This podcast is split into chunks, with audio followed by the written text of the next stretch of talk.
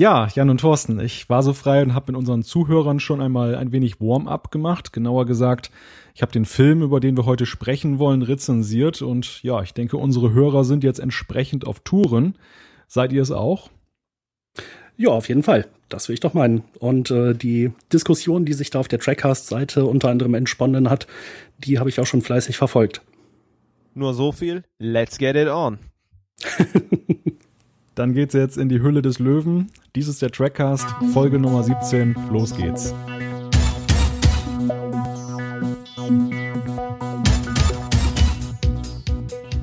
Der beste Star Trek-Film aller Zeiten. J.J. Abrams hat Star Trek neu erfunden.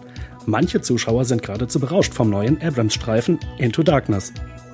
Und die Kasseln klingeln auch. Paramount meldete nach den ersten Tagen Rekordzahlen für Star Trek hat also ein goldenes Zeitalter begonnen. Aber gefällt diese Art von Star Trek noch? Die einen sagen ja, andere, so wie ich, können mit Abrams Star Trek nicht so viel anfangen. Und äh, darüber wollen wir heute im Trackcast sprechen. Es dürfte hoch hergehen. Und dazu begrüße ich wie gewohnt meine beiden Mitstreiter. Sie sind für den Trackcast wie die Kleiderträger für Dr. Carol Marcus. Herzlich willkommen, Jan-Patrick Schlame. Ja, hallo zusammen und Thorsten Kroke. Einen wunderschönen guten Abend. Und ich begrüße natürlich auch mal wieder Malte Kirchner aus Wilhelmshaven. Äh, Malte ist für den Trackcast das, was Pille McCoy für Kirk und Spock ist. Da kann ich nur sagen, Heidi Ho.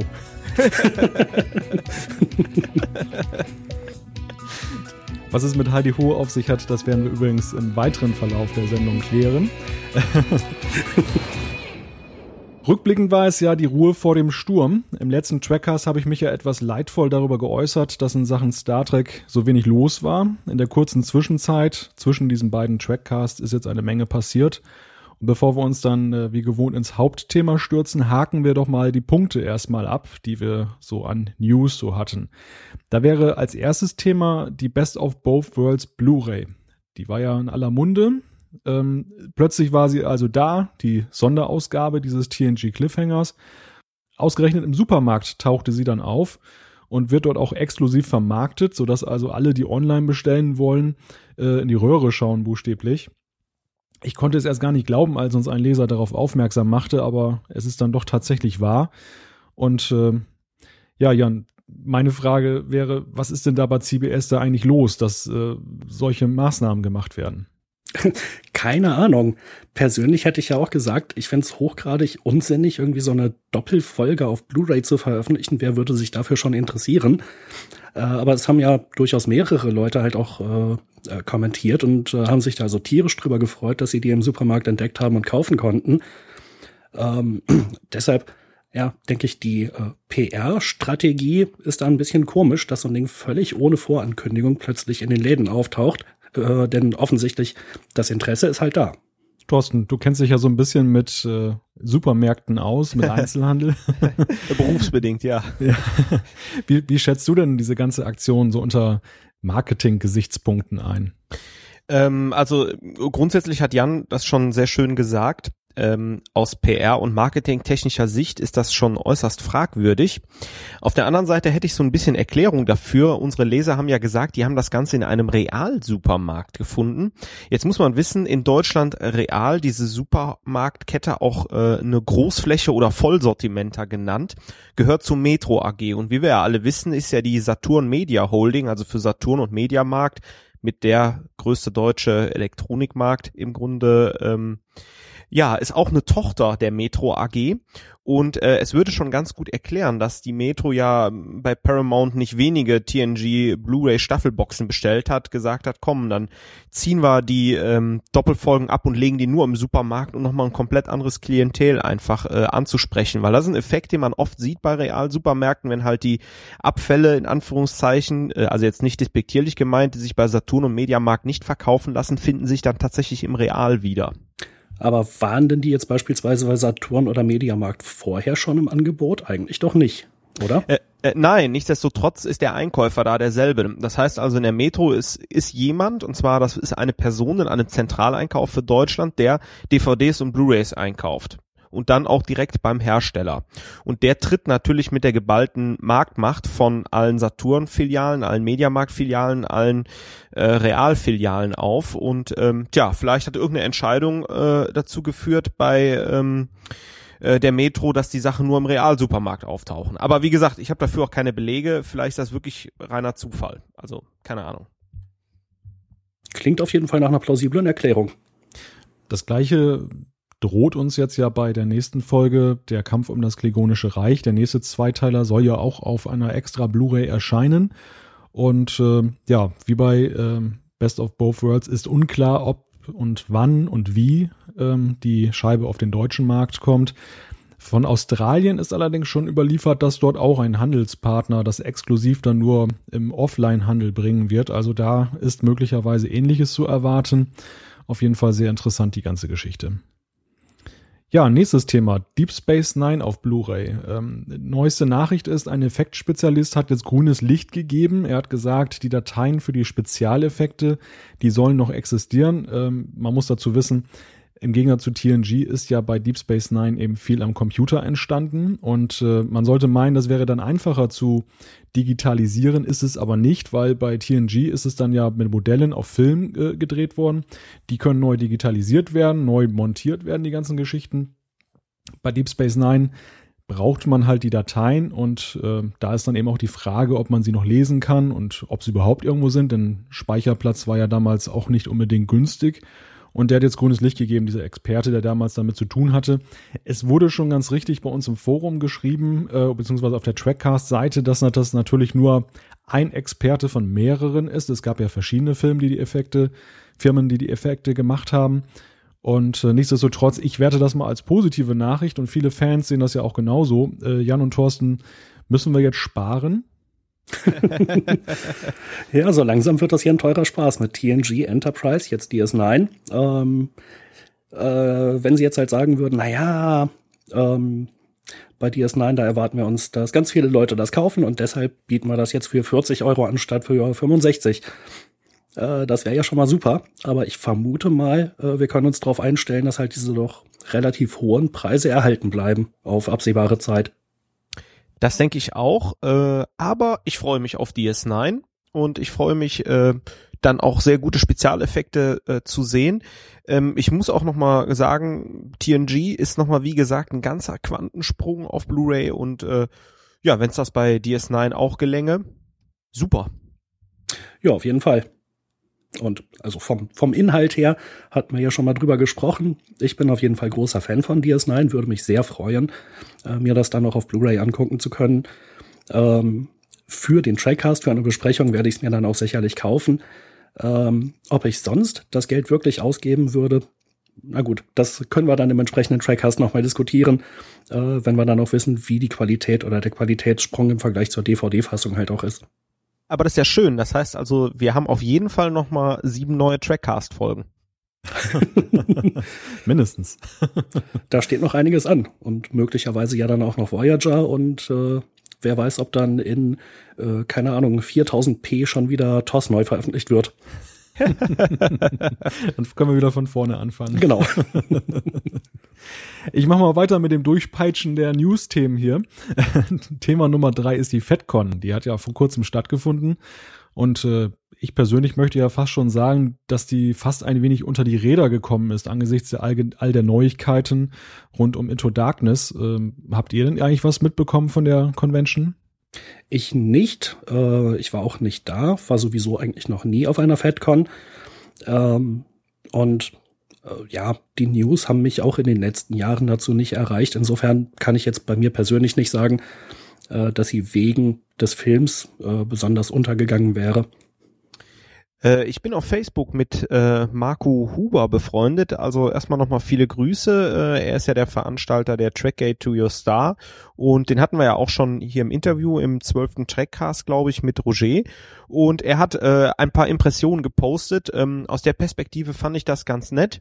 Äh, ja, habe aber auch jetzt nicht wirklich News äh, äh, offizieller Seite verfolgt. Und im Geek Club habe ich auch nichts verfolgt.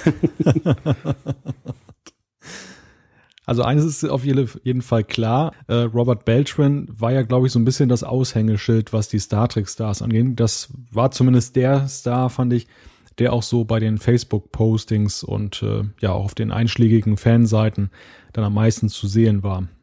Äh, hast, hast du das denn aktiv äh, nochmal verfolgt, Malte? Äh, ich muss gestehen, auch weniger als im Vorjahr. Also im letzten Jahr habe ich schon ein bisschen mehr auch versucht, dann über die FedCon herauszufinden, über ihren Verlauf.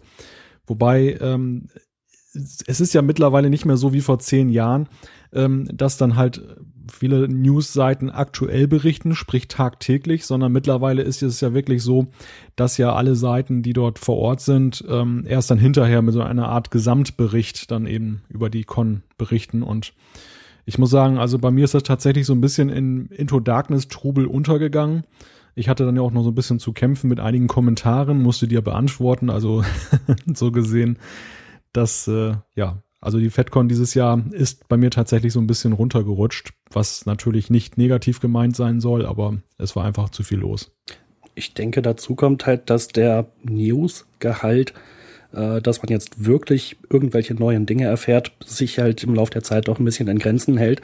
Gerade weil eben auch keine von den Darstellern aus den neuen Filmen dabei waren.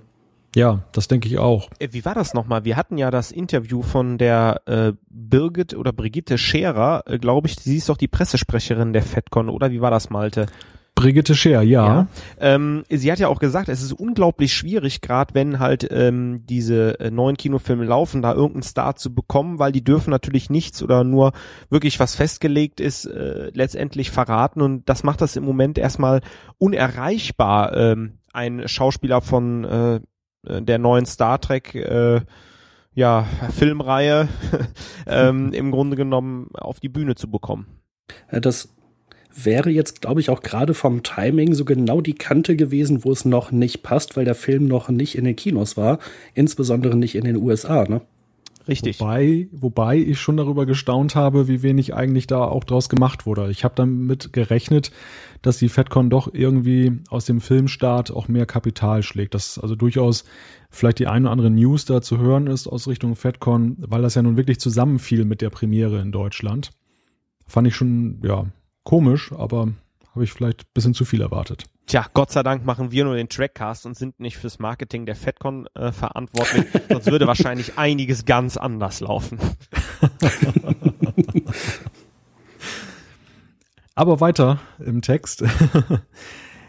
Noch zwei Sachen in eigener Sache. Ähm, wir haben ja in der letzten Sendung zum ersten Mal durchgehend gute Qualität gehabt. Das liegt ja daran, dass Thorsten nun auch in den Club der Samson Mikrofonbesitzer vorgestoßen ist. Schleichwerbung. Diese Sendung ist übrigens nicht sponsored bei Samson. Samson. Noch nicht. ähm, wir haben aber sehr viele positive Reaktionen bekommen. Ähm, einige davon später auch im Feedback. Also Herzlichen Dank an alle, die das äh, positiv bewertet haben. Das ermuntert uns natürlich auch weiter an den Stellschrauben der Qualität zu drehen. Wobei ich glaube, in puncto Tonqualität ist jetzt nicht mehr so viel zu machen. Wir müssen ganz dringend an die inhaltliche Qualität ran. hey! Was man leider nicht äh, mit äh, 50 Euro erschlagen kann, im Gegensatz zur Tonqualität. Für 50 Euro bereite ich mich auf die Sendung vor. also Leute, fleißig spenden. Aber trotz dieser inhaltlichen Mängel sind wir jetzt bei Real Life Radio mit dabei. Ähm, die haben uns in ihr Programm aufgenommen, wofür wir herzlichen Dank sagen. Also wer den Dienst nicht kennt, Real Life Radio, das ist ähm, ja so eine Art Online- oder ein Streaming-Radio, die halt verschiedene Podcasts ähm, abspielen. Also wir laufen da zu einer ganz normalen Zeit. Unglücklicherweise liefen wir bislang immer irgendwann mitten in der Nacht, so um drei Uhr. Da haben uns wahrscheinlich nicht so viele gehört, aber die Idee ist halt total lustig, dass man einfach auch neue Podcasts kennenlernt, indem man in diesen Stream sich einklingt und dann läuft da irgendetwas. Und wenn man das mag, dann schaut man ja vielleicht nach, was war das und dann kann man das auch in seinen Podcatcher übernehmen und das dann häufiger hören ähm, wir freuen uns auf jeden Fall, dass wir da dabei sein dürfen. Ja, also ich habe da jetzt auch erst in dem Zuge, dass wir gefragt wurden, ähm, äh, von gehört, aber die Idee finde ich ziemlich cool. Ich auch. Und vielleicht gewinnen wir da wirklich einen, der vielleicht eine lange Autofahrt hat oder Nachtschicht hat und naja, ein bisschen Star Trek begeistert ist, äh, so wie wir. Und naja, warum auch nicht? Und äh, vielleicht macht's ja auch ein bisschen Werbung für uns, wenn einer fragt, hm, Trackcast, was ist das denn? Oder jemand, der noch Star Trek begeistert werden wird. Durch die neuen Filme, gell? Oh, oh was für ein Stichwort. Achtung, Überleitung. genau, an dieser Stelle müssen wir aber erstmal eine kleine Warnung loswerden. Rote Alarm bitte. ähm, der sogenannte Spoiler-Alarm ist jetzt, jetzt äh, fragt euch möglicherweise, falls ihr den Begriff nicht kennt, äh, was ist ein Spoiler? Das ist ja nicht dieses Teil, was am Auto dran ist, sondern das, das heißt, dass äh, im Folgenden jetzt halt ähm, ja, Inhalte aus dem Film verraten werden könnten, den ihr vielleicht noch erst sehen wollt. Und äh, damit wir euch dann nicht die Vorfreude kaputt machen, würde Peter lustig jetzt sagen, schaltet mal ab. Alle anderen dürfen aber gerne dranbleiben. Und äh, damit beginnen wir unser Hauptthema. Ja, es geht um Star Trek Into Darkness, der neueste Film von J.J. Abrams. Und bevor wir uns jetzt gleich in die Fetzen oder be bevor wir uns gleich hier in die Wolle kriegen, äh, erstmal ein kleines Rätsel. Und zwar, wofür steht eigentlich das JJ bei J.J. Abrams? Steht es für Jörg Johannes oder José Juan oder was, was denkt ihr? Uh, ich habe mich das schon mal gefragt, habe es aber nicht nachgeguckt und eigentlich ist es mir auch vergleichsweise egal gewesen bisher. Äh, ganz klar Antwort B. Als Fan von Borussia Mönchengladbach und äh, absoluter Fan von König Juan Arango Fußballgott äh, kann's nur B sein. Juan. nee, ist beides falsch. Ich habe euch beide auf die falsche Fährte gelockt. Oh. Ich habe ja gar keine Antwort gegeben. es ist Jeff. clever, sehr clever. Ich glaube, ich sollte besser zuhören. Jeffrey Jacob ist der, ah. ist der Vorname. Danke. Jeffrey Jacob. Ja. Okay. Mich hat das jetzt einfach mal interessiert und bei der Vorbereitung dieses Trackcasts habe ich dann gedacht, was heißt eigentlich JJ? Ich finde ja so abgekürzte Namen, das ist ja sowieso so ein bisschen, naja, Eitelkeit, aber. okay, dann könnten wir jetzt noch einwerfen, wofür steht das W bei George W. Bush? Hat zwar überhaupt nichts mit Star Trek zu tun, aber. Walker. Hey, woher weißt du das? Ja, das hat mich auch mal interessiert. Ach so. ja, da hat's mich nämlich auch mal interessiert, im Gegensatz zu J.J. Abrams. Ja, das ist George Walker. Und äh, wisst ihr auch, wie sein Vater noch äh, mit Vornamen heißt? Von dem kannte ich tatsächlich nur den George-Vornamen. Der heißt nämlich George Herbert. Ah, doch, wusste ich, glaube ich, mal. Und hab's ja. wieder vergessen. Oder auch mit Walker? Jetzt bin ich selber ein bisschen unsicher. Das werden wir auf alle Fälle klären bis zum nächsten Das Mal. machen wir auf jeden Fall im Politcast, okay? ja, genau. machen wir. Okay, äh, jetzt nochmal für mich zum Mitschreiben. J.J. Abrams, was war's nochmal? Ähm, das war Jeffrey Jacob. Jeffrey Jacob Abrams. Genau. Wieder was gelernt. Wisst ihr denn auch, womit J.J. Äh, Abrams groß geworden ist? Mit welcher Serie? Oder was seine erste Serie war, besser gesagt. Also erfolgreich war sie nur bedingt. Hm. Nee, weiß ich auch nicht. Firefly?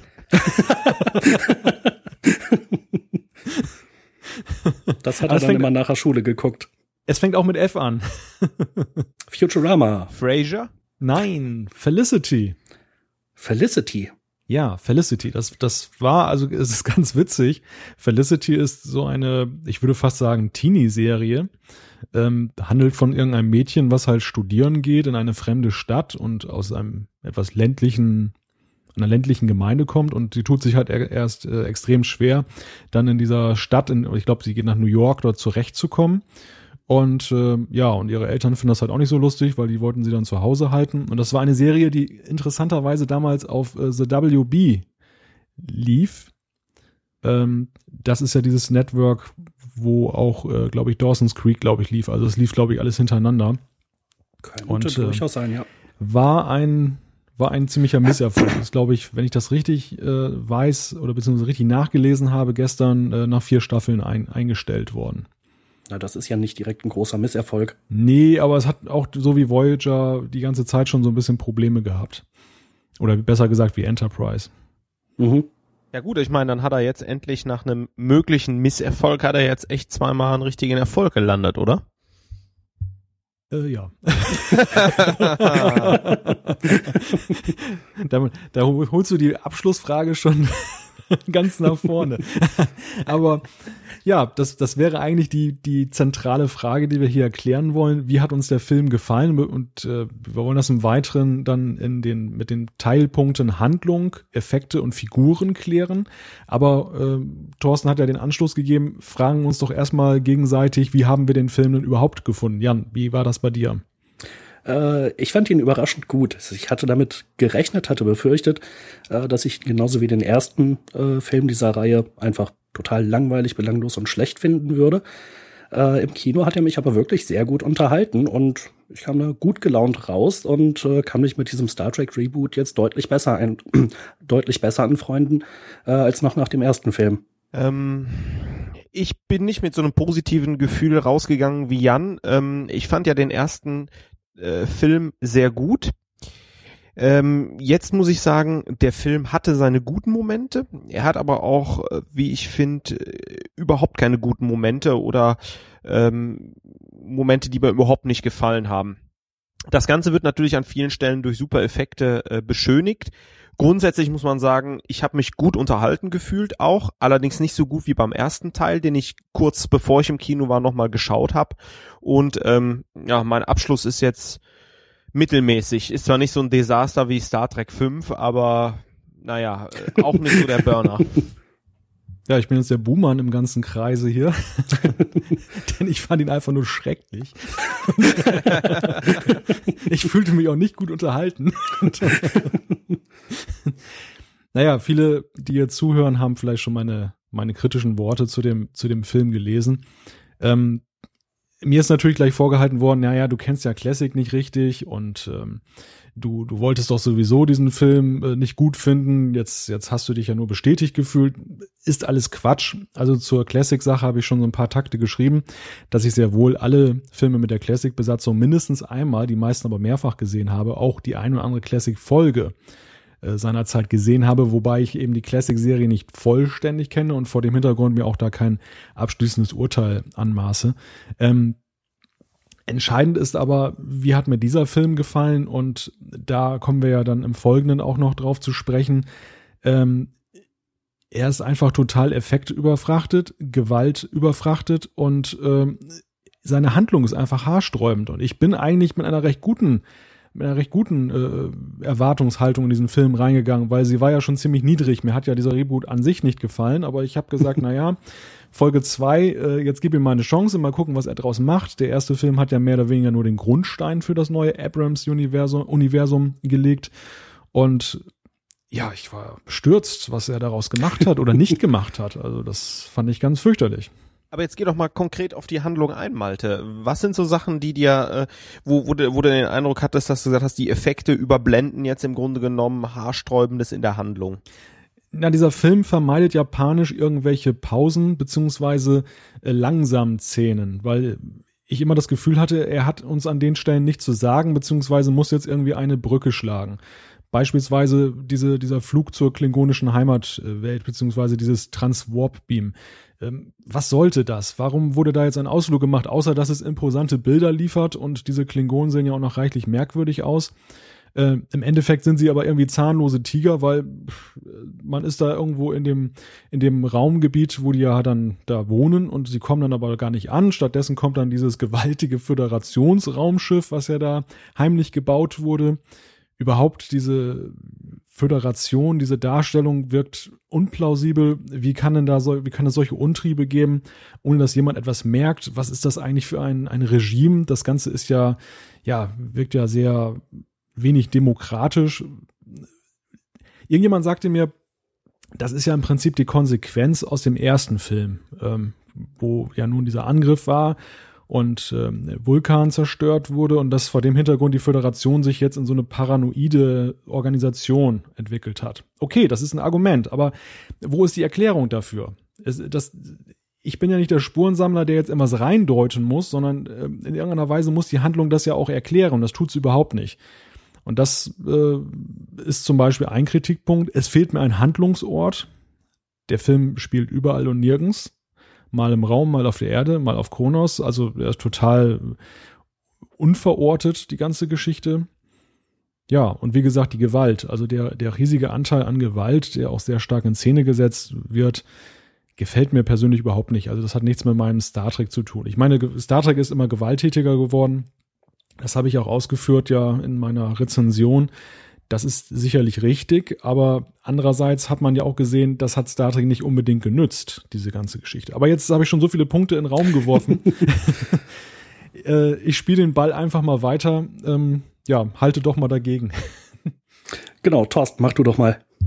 Ja, ich habe mir jetzt versucht, ein paar Sachen mitzuschreiben. Malte, vielleicht äh, hilfst mir nochmal. Mm, also zum einen Punkt Orte, äh, das war ja bei Star Trek 6 auch nicht anders, wo man auch ziemlich viel her, hin und her gereist ist ähm, fand ich persönlich nicht so störend. Ähm, was mich weniger ein bisschen gewurmte war, ähm, es wurde zu wenig, es hat zu wenig auf der Enterprise und im Weltraum stattgefunden.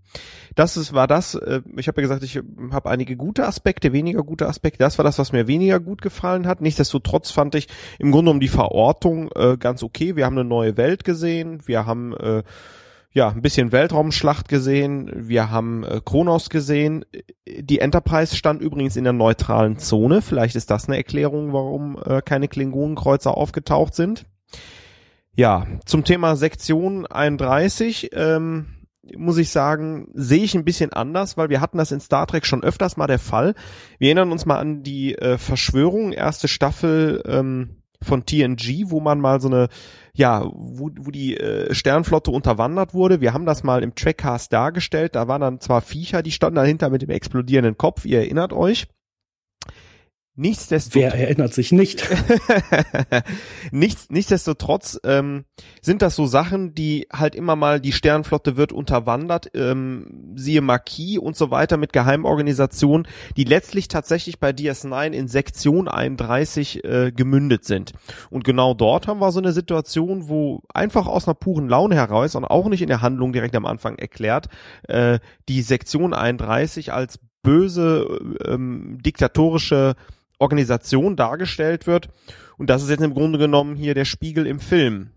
Was mich allerdings hier wieder ein bisschen gestört hat, war, dass Abrams einfach viel geklaut hat wieder. Und ähm, also ich fand jetzt so ein bisschen schade, es wurde mit dem Hammer versucht, so Sachen, die der äh, Star Trek Zuschauer schon kennt, wie die Sektion 31, da mit so einem Hammer da so ein bisschen reinzuprügeln.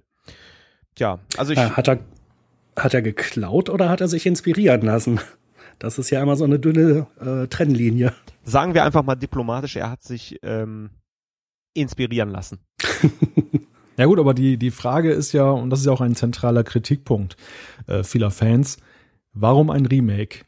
Warum baut man ein Paralleluniversum auf, um dann im Endeffekt dann doch nur das zu machen, was in Star Trek 2 sich ja schon abgespielt hat? Zwar ein bisschen vertauscht, hier und da noch ein bisschen dran gedreht an den Stellrädern, aber im Grunde genommen ja das Gleiche. Und das ist doch eigentlich uninspiriert, finde ich. Ja, aber schau mal, Batman, Spider-Man, A-Team, äh, Hollywood ist auf dem Trip, die verfilmen alles neu. Ähm, egal, ob man jetzt Classic-Fan ist oder nicht, man muss sagen, Kirk, Spock, Pille und der Rest der Crew sind einfach interessante und starke Charaktere. Vielleicht nicht so stark wie bei TNG oder DS9, aber sie sind stark. Die, die Leute erkennen sie wieder. Spock ist Popkultur, muss man sagen. Und ähm, man macht halt wirklich dieses, diesen Neubeginn äh, in einer komplett neuen Welt mit neuen technischen Mitteln und lässt da mal ordentlich einen von alleine. Ähm, ich finde gar nicht so störend, dass so viele Effekte und äh, so viel äh, Gewalt auch dabei ist ähm, ist halt ein neuer Stil, halt einfach, dass man halt auch die Kamera so Führung so führt, wie sie ist. Ich finde, der Film hat ja auch einige ähm, diplomatische Momente. Äh, mal erinnere daran, wo man äh, Khan im Grunde genommen eingesperrt hat und ähm, Kirk und Spock ganz ruhig mit ihm reden und Kirk sich im Grunde genommen von Spock ganz ruhig überlegen lässt, du killst den nicht, sondern der gehört vors Gericht und äh, sie wollen ihn ja dann fangen, was ihn ja dann auch naja, irgendwie gelungen ist. Und äh, hier muss ich sagen, ähm, da, das gefällt mir sehr gut. Also da wird nicht einfach nur mit Gewalt geantwortet, sondern Kirk will ihn tatsächlich zur Rechenschaft ziehen. Wir haben ja jetzt schon irre viele Aspekte. Ähm, also die Sache mit dem Remake, da stehe ich halt so auf Maltes äh, Seite. Ich finde die Idee total bescheuert, ein Remake zu machen. Also überhaupt die Idee dieses Reboot fand ich von Anfang an bescheuert. Ähm, dass man sich jetzt halt mit so einem Paralleluniversum da irgendwie rausredet und halt sagt, Kontinuität können wir gar nicht verletzen, ist ja ein Paralleluniversum. Das ist halt auch nochmal, ähm, ja, man könnte es einen geschickten Schachzug nennen, aber ich finde es hohl, hirnrissig. Und ich glaube auch deshalb hat mir der erste Film einfach komplett gar nicht gefallen. Ähm, jetzt beim zweiten Film, naja gut, sehe ich halt, die haben an diesem Konzept logischerweise nichts geändert. Ich akzeptiere es jetzt halt einfach so, äh, dass halt dieses Korsett jetzt quasi erstmal vorgegeben ist, äh, dass es ein Remake gibt und dass sie ein Paralleluniversum machen. Und ich finde, innerhalb dieser Grenzen äh, ist dieser zweite Film einfach echt gut. Und äh, das ist das, was mich selbst überrascht hat, weil ich das eigentlich vorher nicht erwartet hätte, dass er mir gut gefallen würde. Allerdings die äh, Befürchtung, wir würden hier allzu kontroverse äh, Positionen haben, äh, das sehe ich auch nicht ganz, denn äh, es gibt bei diesem Film auch eine Menge, was man kritisieren kann und auch völlig zu Recht kritisieren kann. Ein, ein Problem an dem Film ist ja meines Erachtens ja vor allem dieses Transwarp-Beamen. Ähm, es, das liefert ja eigentlich alles dieser Beliebigkeit aus, weil äh, warum braucht man jetzt noch Raumschiffe? Kurioserweise, irgendjemand stellte auch die Frage, warum äh, braucht es Shuttle-Fähren, um dann von der Erde aufs Raumschiff zu kommen, aber zur klingonischen Heimatwelt beamt man sich mal eben so hin. Das war ja schon so im ersten Film äh, eine Brückentechnologie, möchte ich mal sagen, Brücke in, insofern, äh, weil das ein paar Minuten Handlung halt spart oder Filmzeit spart. Und, und das ist ja so ein generelles Problem dieses Films, dass er so durchhechelt, dass er so ein unglaubliches Tempo generiert.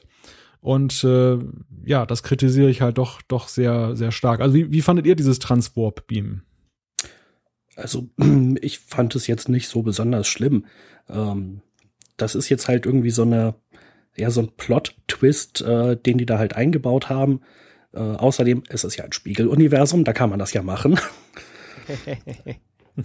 ähm, ja, irgendwie so ein kleiner Kniff, um jetzt halt die Handlung auf eine bestimmte Art und Weise voranzubringen. Ähm, und äh, aus der Sicht des Films äh, finde ich, ist das ja durchaus einigermaßen erklärbar, dass Khan sich halt auf äh, Kronos äh, teleportiert hat, um jetzt die Enterprise dahin zu locken und um dann naja, ob es unbedingt die Enterprise hätte sein müssen, das sei mal dahingestellt.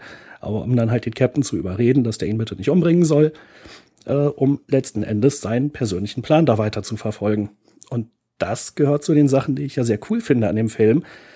Am Anfang saß ich halt da, was will der, was soll dieser Blödsinn, immer diese Typen, die da irgendwie rumstehen und komische Sachen machen und keiner weiß warum. Aber es hat sich im Laufe des Films eigentlich sehr gut erklärt, was Kahns Motive sind, äh, die ja für den Film halt auch von ausschlaggebender Bedeutung sind. Äh, und er hat es ja eigentlich sehr cool geschafft, Kirk fast bis zum Ende ähm, ja für seine eigenen Zwecke äh, zu verwenden und einzuspannen. Und halt nicht nur Kirk, sondern auch Admiral Marcus. Ähm, und an so einem bestimmten Punkt macht es dann so Klick, Mensch. Ach so, ja. Äh, plötzlich ergibt alles einen Sinn. Ja, ich will nicht sagen alles, aber vieles. und ähm, äh, da fällt dann halt auch dieses Transportbeam jetzt nicht so besonders äh, ins Gewicht, finde ich. Also er hätte halt meinetwegen auch mit einem ultraschnellen, ultraschnellen Shuttle dahin fliehen können. Dann hätte man gesagt, ein Shuttle, was schneller fliegt als die Enterprise, ist doch Blödsinn. Ähm, also dieser Kniff sei den Autoren von mir aus äh, erlaubt ich glaube, äh, um mal wirklich den Hintergrund ähm, zu bringen, der Malte hat das ganz schön äh, formuliert.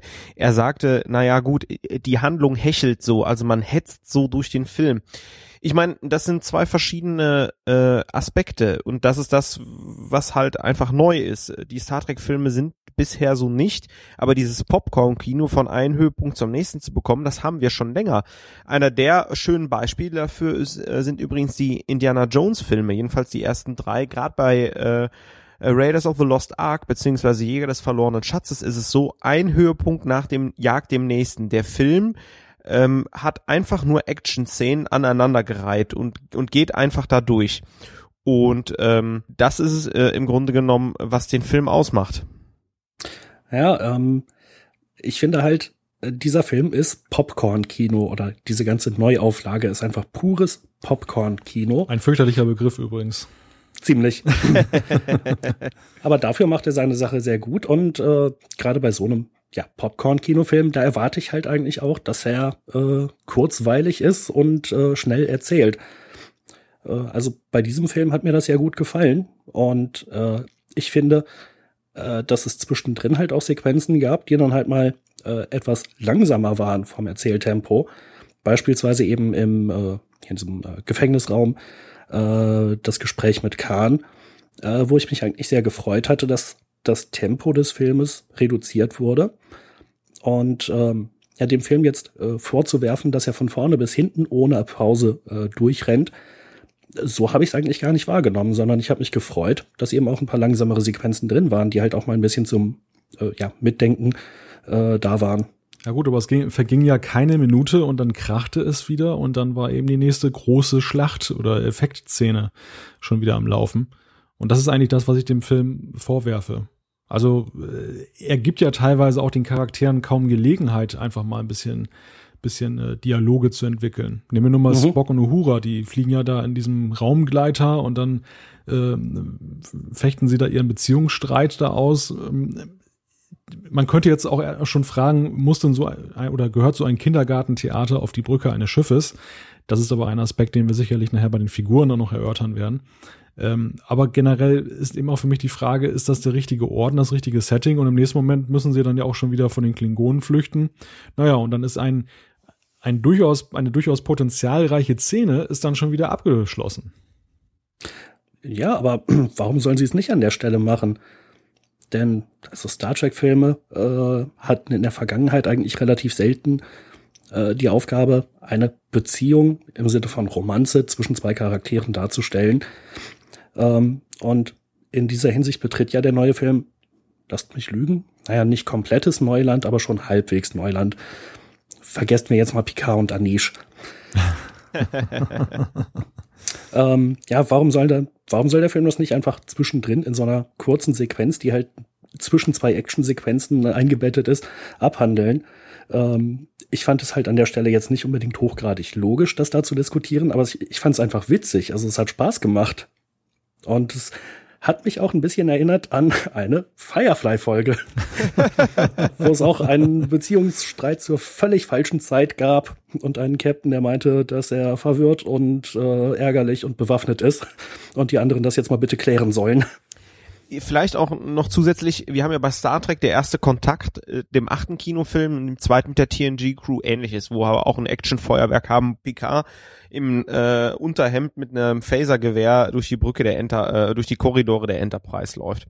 Ähm, vielleicht ist es auch einfach das, was man äh, erwartet. Äh, man darf halt einfach die Serie und vor allen Dingen auch ähm, ja TNG und DS9 nicht mit dem neuen Star Trek Film vergleichen, weil es ist Geld ohne Ende da. Ähm, die Effekte haben mittlerweile einen Standard, äh, dass es äh, möglich ist, einige Sachen zu drehen und äh, die, die Charaktere müssen auch nicht, man kann ja so den Spieß umdrehen. Es wird ja viel geredet bei TNG und DS9 und die Charaktere müssen halt nicht so viel Zeit überbrücken, bis man mal wieder Geld für einen Spezialeffekt hat.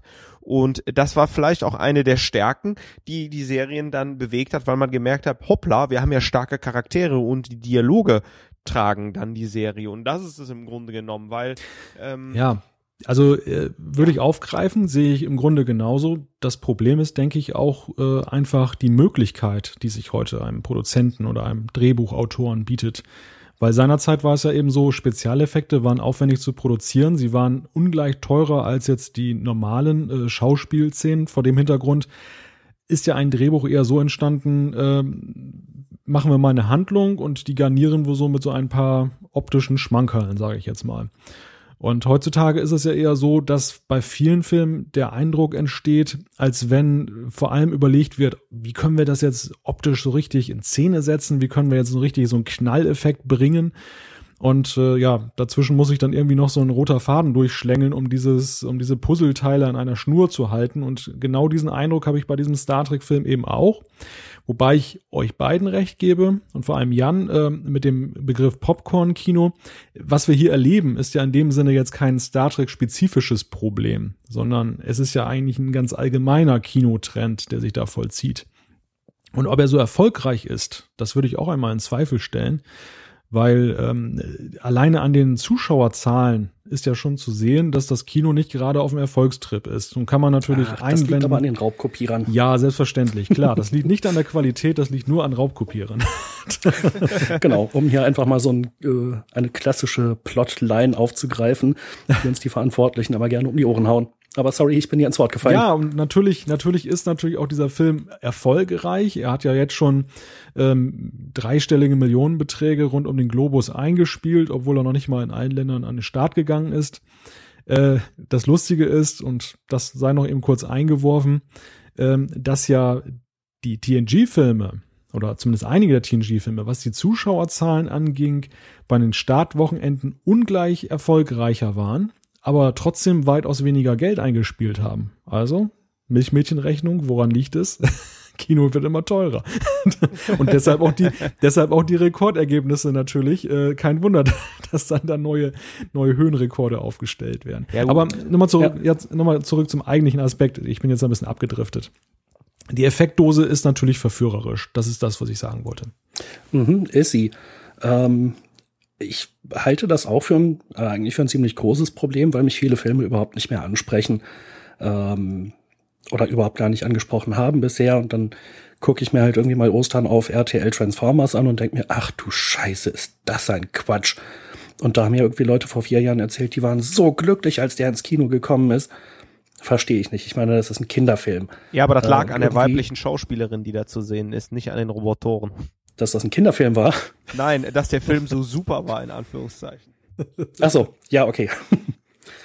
ähm, nee, war auch ein super Film, wirklich. Ich war echt voll begeistert. ähm, gibt ja ganz viele andere Filme, die da halt auch noch mitspielen, ganz viele Remakes, ganz viele Neuauflagen, ganz viele Comic-Verfilmungen und auch irgendwelche Sachen, die vielleicht sogar mal äh, auf, auf äh, eigener neuer Leistung beruhen, die halt nicht irgendwas Vorhandenes aufgreifen. Äh, aber es ist halt äh, ja, das Actionfeuerwerk wird immer heftiger abgebrannt und äh, Handlung bleibt oftmals auf der Strecke. Aber naja, da muss ich mich jetzt quasi wiederholen. Ich hatte halt bei diesem neuen Star Trek-Film nichts anderes erwartet und der, dadurch hat er mir einigermaßen gefallen und ich finde, für einen solchen actionlastigen Film hatte er sogar eine ganz coole Handlung und starke Charaktermomente. Aber dazu kommen wir wahrscheinlich später noch. ich glaube, wir müssen den Bereich Handlung auch langsam abschließen, weil hier kein Konsens zu erreichen ist. ja, aber das ist ja auch völlig in Ordnung. Also ne? selbstverständlich, selbstverständlich. Und das ist ja auch etwas, ähm, was wir durchaus ja auch als Fans äh, ja, worin, worin wir uns als Fans üben sollten in Toleranz. Ich meine, das macht ja auch Star Trek aus, dass man andere Meinungen respektiert und ihr Hörer merkt es vielleicht, wir haben uns trotzdem alle noch lieb. du Arsch.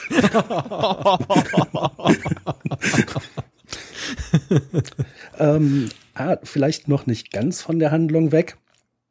Ähm, ein Aspekt bei diesem Film war ja, dass er halt, äh, oder dass Teile eben beispielsweise in London spielen äh, mir zum Beispiel hat das sehr gut gefallen. Wie seht ihr das?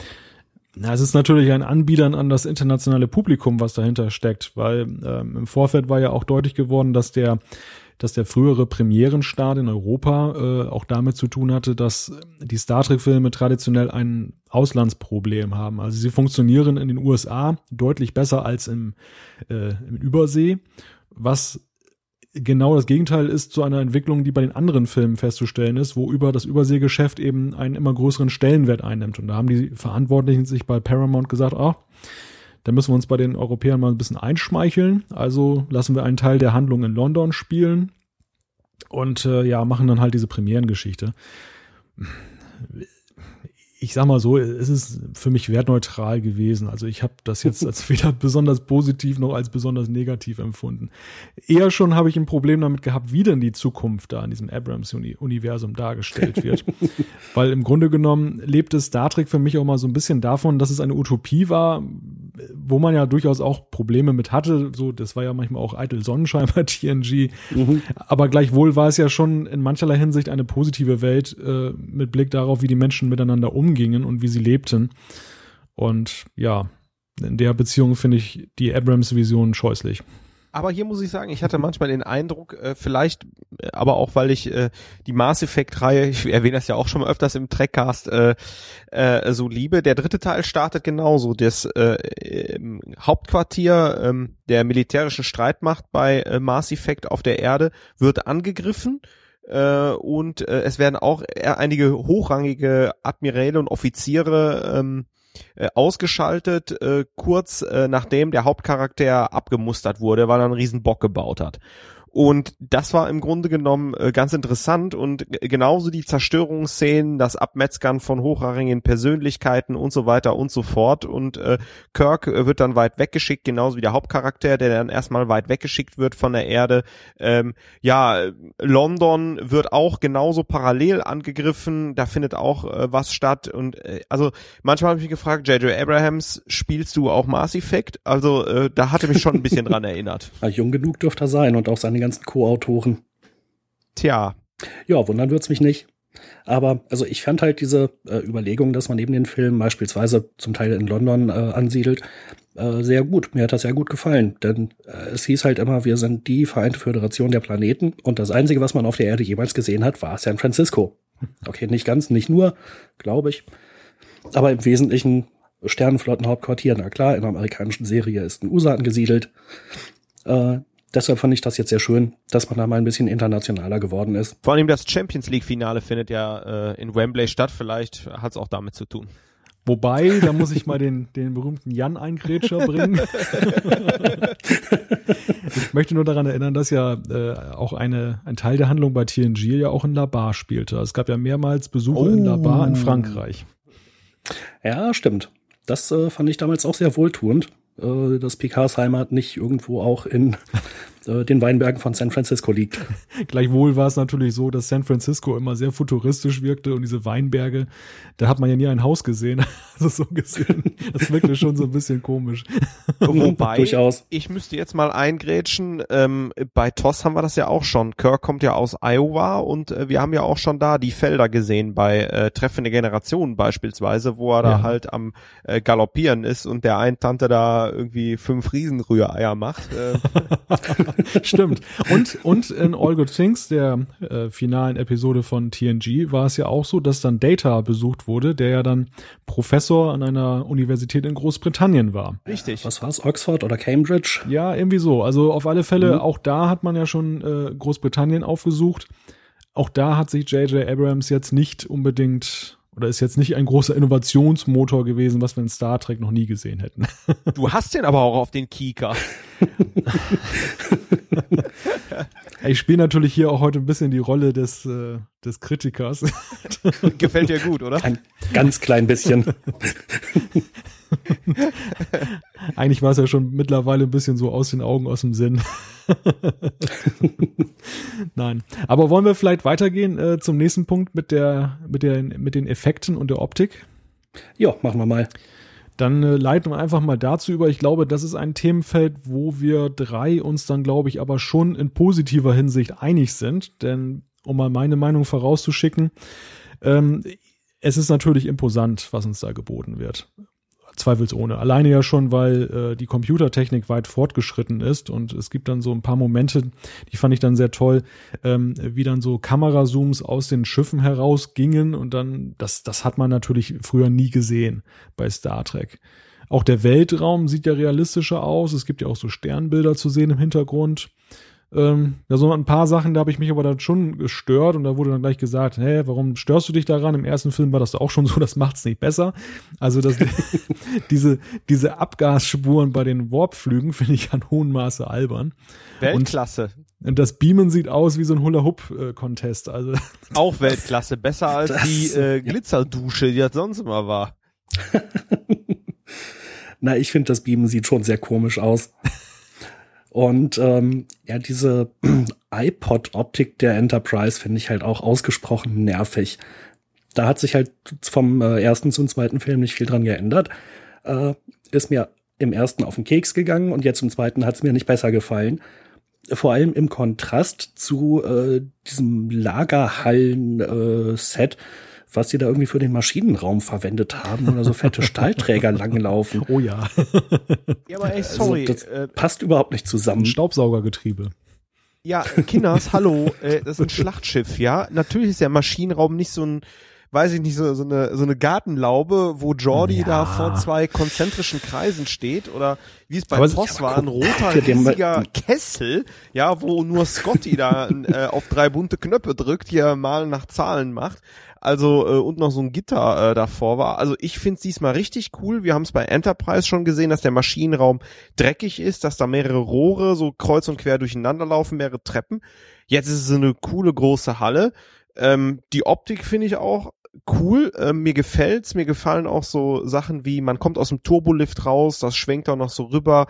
Er benutzt sehr, sehr viele ähm, Verknüpfung von Computertechnik mit moderner Kameratechnik und äh, also hier sehen wir wirklich, wie auch im ersten Teil, die Effekte sind wirklich erste Sahne. Kann man nicht anders sagen. Ja, wobei ähm, ein paar Kritikpunkte bringst du jetzt ja doch ins Feld, also zumindest Kritikpunkte bei mir. also Thorsten sagt es gut, aber für dich Kritik. Ja, ja, er, er, er, er ruft die Erinnerungen wieder hervor. also ich finde, bei Abrams ist ja allgemein festzustellen, und das ist für mich auch so ein roter Faden bei dem ganzen Film, dass er sehr diesen Anspruch verfolgt, ich mache das jetzt besser als alle, die es vorher bei Star Trek gemacht haben. Er hat sich auch mal dahingehend geäußert, das hat ja unter anderem diesen Konflikt mit Levar Burton gegeben, dem Geordie-Darsteller, nach dem Motto, eines Tages wird sich keiner mehr an das vorherige Star Trek erinnern wollen. Ist natürlich vollkommener Quatsch. Ähm, aber er lebt das auch in diesem Film. Sowohl in der Handlung, wo er dann sagt, ich mache ein Remake, aber ich mache es eben viel, viel besser als die früher, weil ich bin der Beste. Und genauso ist es auch bei der Optik. Man hat sich ja sehr wohl was dabei gedacht, wie man damals den Warp-Antrieb dargestellt hat. Es gibt ja sogar diese ganzen Technikbücher, die das ja sogar einigermaßen plausibel zu erklären versuchen mit Materie, Antimaterie äh, diese komische Staubsaugergetriebe-Geschichte da, wo dann Kirk da hochstolpert und haut da mal dreimal mit dem Fuß dagegen und dann ist da irgendein Strahl wieder da und eigentlich ist überhaupt nicht klar, was für eine Art von Verstrahlung er denn da jetzt erleidet und was denn das eigentlich für ein Ding da ist. Es sieht halt einfach nur toll aus. Und da sind wir wieder bei dem Konflikt Handlung, äh, äh Optik. Optisch natürlich nett, ja, klar, aber äh, ist total bescheuert. Ja, aber Malte, wer, wer sagt denn, dass alles, was die Ukudas mal Anfang der 80er äh, gemacht haben, äh, warum, warum muss das gesetzt sein bei Star Trek? Warum kann man nicht solche Sachen mal in Frage stellen? Warum kann man den Beam-Effekt nicht mal anders darstellen, wenn es geil aussieht? Weil es dann kein Star Trek mehr ist. Ja, dann ist es sieht ja leider nicht geil aus. Ja, das davon mal ganz abgesehen. Aber ja, aber dann ist es kein Star Trek mehr. Also ich meine, nee, man es auch nicht so nennen. Ah ja, jetzt komm. Also ich meine, Kirk, Spock äh, spielen mit. Äh, ich meine, der Wiedererkennungswert ist da. Und ich meine, das ist einfach die Freiheit, das mal auf den äh, Kopf zu stellen. Wenn du TOS mit TNG vergleichst, haben sich auch einige Sachen geändert. Das ist richtig, ja. Und äh, da, da war auch, der hätte man auch aufschreiben machen können, ah, das ist jetzt kein Star Trek mehr. Und äh, ja, ich meine, klar, damals war plausibel, dass halt diese blauen Wellen von oben äh, nach unten gehen und von unten nach oben sich an der Mette treffen. Hier so Materie, Antimaterie, alles total nachvollziehbar. Ja, aber jetzt haben wir halt zwei Kammern, da wird, äh, ist irgendwie so ein blauer Blitz und äh, ja, gut, ist, ist halt so. Ähm, ja, Natürlich, natürlich gab es auch schon den Generationenkonflikt zwischen, zwischen Classic und TNG, was ja auch ein Generationenkonflikt einfach bei den Zuschauern war. Es war ja eben so, dass viele Teenager sind mit TNG aufgewachsen. Die TOS-Zuschauer waren zu dem Zeitpunkt schon etwas älter. Der eine oder andere ist rübergegangen zu TNG. Einige haben es äh, gehasst und mögen es wahrscheinlich heute noch nicht. Trotzdem halte ich letzten Endes den damaligen Produzenten zugute, und da war ja auch Roddenberry selber noch involviert, dass sie ja ein, zumindest ein wenig versucht haben, eine Brücke zu schlagen zwischen TOS und TNG. Das indem richtig. Sie eben, indem sie manches sowohl was die Handlung betraf, als auch was die Optik anging, äh, versucht haben zu überführen. Dass sie natürlich nicht gesagt haben, wir machen in den 80ern eine Serie, die genauso blöd aussieht wie in den 60ern. Was heißt blöd, aber die genauso rückständig aussieht, weil eben damals bei bestem Willen das nicht möglich war, was schon in den 80ern dann äh, denkbar war. Das, das kann man ihnen ja nicht verübeln. Und natürlich gab es da so manchen Bruch, aber gleichzeitig finde ich, war man doch noch mehr bemüht, irgendwo noch eine plausible Überleitung zu finden. Und das macht Abrams nicht. Das ist einfach nur so Besserwisser-Manier, das sieht jetzt toll aus und das finde ich toll und dann interessiert mich nicht, was vorher gewesen ist. Und dieses Argument, ja, da sind ja Spock und Kirk und so weiter. Ich meine, klar, die sind da, weil man natürlich Einschaltquote generieren will, weil man weiß, dass die Fans da alle reinrennen in diese Filme. Aber deshalb ist es ja noch kein, kein Star Trek. Star Trek ist ja eben mehr als eben nur ein paar Charaktere und der, der äh, Schriftzug über dem Plakat. Was ist ein mhm. Star Trek für dich? Ja, genau, das ist jetzt halt eine interessante Frage. Was ist Star Trek und wer darf das definieren? Wer darf das definieren? Das ist natürlich eine gute Frage. Ja, wir hier im Trackcast. Genau. wer sonst? Nein, also Star Trek ist für mich eigentlich immer ein, eine Serie beziehungsweise auch äh, ein, ein Kinophänomen gewesen, was ja durchaus sich da vom Mainstream-Kino dadurch unterschieden hat, dass es eine eine etwas größere Frage immer noch, eine moralische Frage gestellt hat. Und das war ja auch das, was ja bei den ganzen TOS-Filmen und auch bei den TNG-Filmen immer in irgendeiner Weise versucht wurde. Es gab ja immer einen etwas größeren Konflikt. Und das hier ist nur noch Popcorn-Kino im klassischen Sinne. Es wird rumgeballert, Handlung ist ja nur nebensächlich. Und äh, das ist, finde ich, der, der fundamentale Unterschied zwischen Abrams und dem, was vorher da stattgefunden hat. Aber ich finde, das könnte man genauso gut dann jetzt äh, auf den TNG-Film Der erste Kontakt anwenden. Äh, den ich eigentlich immer so als den schwächsten in der ganzen Reihe empfunden habe, äh, weil er eigentlich nur Action, actionlastig und actionzentriert ja. ist. Da rennst du bei mir offene Türen an, ein Jan, weil, weil, weil ja auch TNG, und das hat uns ja letzten Endes Abrams eingebrockt, weil ja auch TNG diesen Gang gegangen ist, äh, sich selber immer mehr zu entfremden von der Serie. Mhm. Bei, bei Treffen der Generation hat man ja noch versucht, eigentlich äh, der Serie gerecht zu werden. Deshalb war es ja eigentlich auch fast schon so wie ein Zweiteiler, ein etwas ja, aufwendiger produzierte, aufwendig produzierter Zweiteiler von TNG. Und äh, mit First Contact war dann ja Schluss. Da kam ja dann das neue Raumschiff, da trugen sie alle Phasergewehre, da wurde auch mehr rumgeballert. Und wir haben ja auch gesehen. Insurrection war doch gut. Ja, der war wieder besser, aber der, denk, der war wieder gut. Denken wir mal an Nemesis, also das war ja nun nicht gerade da hat man sich auch nicht gerade mit rumbekleckert. Okay, touché. Nee, der war wirklich Mist. Und das war ja letzten Endes dann ja auch sozusagen der Sargnagel äh, in, in der TNG-Film-Ära. Mhm. Ja, aber ähm, man hat ja jetzt quasi Next Generation nicht nachträglich das äh, Star Trek oder das Recht aberkannt, sich Star Trek zu nennen, äh, weil da jetzt mal ein paar schlechtere Filme dabei waren, sondern man hat halt gesagt, okay, äh, die haben halt gut angefangen und dann leider schwach aufgehört. Also wer weiß, ob sich das jetzt bei Abrams vielleicht andersrum entwickelt oder in dieser neue Inkarnation. Und äh, DS9 ist auch Star Trek, obwohl äh, man ja, genau, äh, kein, kein, keine unbekannten Welten erforscht, sich nicht immer ähm, ja moralischen äh, Konflikten begegnet, zwar auch, aber es handelt halt nachher vom Krieg und Voyager ist auch Star Trek, die einfach den Weg nach Hause antreten wollen und auch nicht immer sich an die Gesetze der Sternenflotte halten und äh, diese auch brechen und äh, ich, es ist alles Star Trek. Es geht aber ja auch nicht darum, das jetzt in ein Korsett reinzudrängen, was jetzt so eng ist, dass es immer das Gleiche sein muss. Also das meine ich ja bei weitem nicht. Aber es geht schon darum, so ein bisschen den Geist von Star Trek, und der ist natürlich in Worten schwer zu fassen, aber diesen Geist von Star Trek weiter zu transportieren. Und da unterstelle ich einfach mal, dass alle Serien das geschafft haben und dass letzten Endes auch die Filme mehr oder weniger das äh, bis in die TNG-Ära rein geschafft haben, wobei dann eben zunehmend schwächer. Und da bin ich einfach der Ansicht, Star Trek kann als Popcorn-Kino schwer neben dem klassischen Popcorn-Kino bestehen. Bei Abrams mag das jetzt ein bisschen besser funktionieren, weil er sich jetzt gar ganz davon äh, den Star Trek-Prinzipien verabschiedet und mehr auf Action-Kino setzt. Aber bei TNG war es eben dann auch ein, ein Kunstgriff, der misslungen ist, weil ähm, das hätte entweder mit, nur mit TNG funktioniert oder man hätte ganz was anderes machen müssen. Ja, aber drehen wir den Spieß doch mal an der Stelle um. Würden wir jetzt eine Serie machen, genauso mit den Charakteren, genauso auf dem Schiff ich glaube, dann hätten wir wieder das Problem, dass wir dann nicht eine Popcorn-Serie machen können, sondern dann driftet das Ganze wieder so ein bisschen ab. Und da gebe ich dir recht. Würde man eine Serie machen, würde dieser Geist äh, von Star Trek notwendig sein, der übrigens auch schon bei TOS da war, wo man jede Woche das Alien der Woche hatte, wo man vor dem Problem der Woche stand, wo viele Sachen sehr moralisch gelöst worden sind, wo Pille äh, McCoy auch gerade moralische Instanz war an der Stelle und äh, das ist im Grunde was, ähm, was dem Film abgeht. Also in dem Punkt äh, gebe ich dir recht.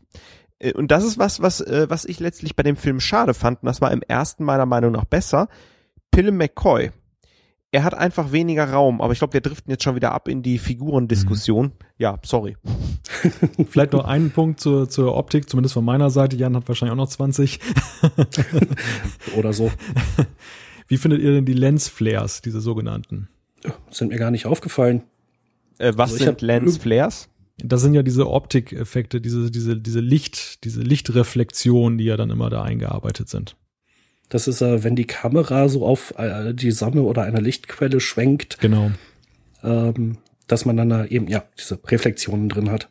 Ich glaube, ich bin da abgestumpft, seit irgendwann die Grafikkartentechnik das hergegeben hat, dass man Lensflares in Computerspiele einbaut. Und das wurde so fünf Jahre lang äh, so inflationär verwendet, dass ich es nicht mehr wahrnehme. Das ist so wie Werbung irgendwo an der Seite neben einer Webseite. Das blende ich schon gedanklich aus. Äh, man sieht das Ganze übrigens sehr schön äh, im Intro von Star Wars Episode 2 und 3 äh, man hat immer Lens, mit einer Lens Flare, wenn das Ding so heißt, äh, beginnt der Film und äh, den habe ich auch schon, beide habe ich öfters gesehen, deswegen bin ich da auch leider abgestumpft und hab's nicht bemerkt. ja, ansonsten, was äh, mir halt zu den Effekten einfällt, äh, habt ihr den Film in 3D gesehen oder in 2D? 3D. Leider in 3D. ja, ich, ich habe ihn auch in 3D gesehen. Ich weiß nicht, ob es ein Leider ist, weil ich jetzt die 2D-Fassung noch nicht kenne. Äh, ich hatte aber schon das Problem, dass äh, viele Sachen nicht wirklich scharf fokussiert waren. Ja. Und ich nicht weiß, ob die geschlampt haben oder ob das jetzt eine, äh, eine Einschränkung äh, ist, die durch die 3D-Technik kommt. Also habt ihr da irgendwie weiterführende Informationen oder zumindest eine Theorie, Thorsten? Von den 3D-Filmen, die ich bis jetzt gesehen habe, war es der angenehmste für mich im 3D, lag aber auch daran, da die Leinwand nicht so groß war und ich gerade ganz weit vorne saß. Ähm, nö, also äh, ich habe nicht sonderlich darauf geachtet. Liegt auch daran, da meine, da ich gestehen muss, dass meine Augen nicht die besten sind und äh, ja, ich was weiter weg saß und vielleicht deswegen auch nicht so gut gesehen habe. Du hast ja auch immer das Problem, dass du noch Brillenträger bist normalerweise, ne? Ja, äh, nicht nur normalerweise, sondern auch in dem Fall. Äh, also ich habe dann die 3D-Brille dann über die Brille gezogen, was halt äh, ziemlich nervig für mich ist einfach. Mhm, jo. Ja, aber was haben wir sonst noch äh, zum Thema Effekte? Äh, das Aufsteigen der Enterprise aus dem Meer sah toll aus, aber nochmal der Sprung auch zurück zur Handlung. Also, das muss ich sagen, das ist ja nur echt das Schwachsinnigste an dem ganzen Film. Warum versteckt man ein Raumschiff im Ozean? Kann mir das mal jemand erklären? Weil es geht und weil und, es effekttechnisch möglich ist. Und wenn das Auftauchen schon so schwierig war, da jetzt irgendwie von der indigenen Spezies nicht bemerkt zu werden, wie sind sie da überhaupt reingekommen? ja, das sind genau Und solche Fragen. so, so ganz winzig ist diese Enterprise ja nun auch nicht. Äh, ich habe die Specs gerade, die Spezifikation gerade nicht im Kopf, aber äh, das Meer muss ja schon ziemlich tief sein, also direkt vor der Küste. Weiß ich jetzt auch nicht, müsste man mal wie Meeresgeologen fragen oder so, äh, ob das jetzt auch nur ansatzweise plausibel sein könnte. Auch so eine japanische Steilküste ist, glaube ich, geht auch, glaube ich, tief runter. Keine Ahnung. Keine Ahnung, weiß ich auch nicht. War so, so dahergesagt. Aber in der, in, in, der, in der Tat, also die Frage stellt sich natürlich, ähm, beim Landen, also beim Eintauchen, das wird ja auch einen ziemlichen Wumms gegeben haben.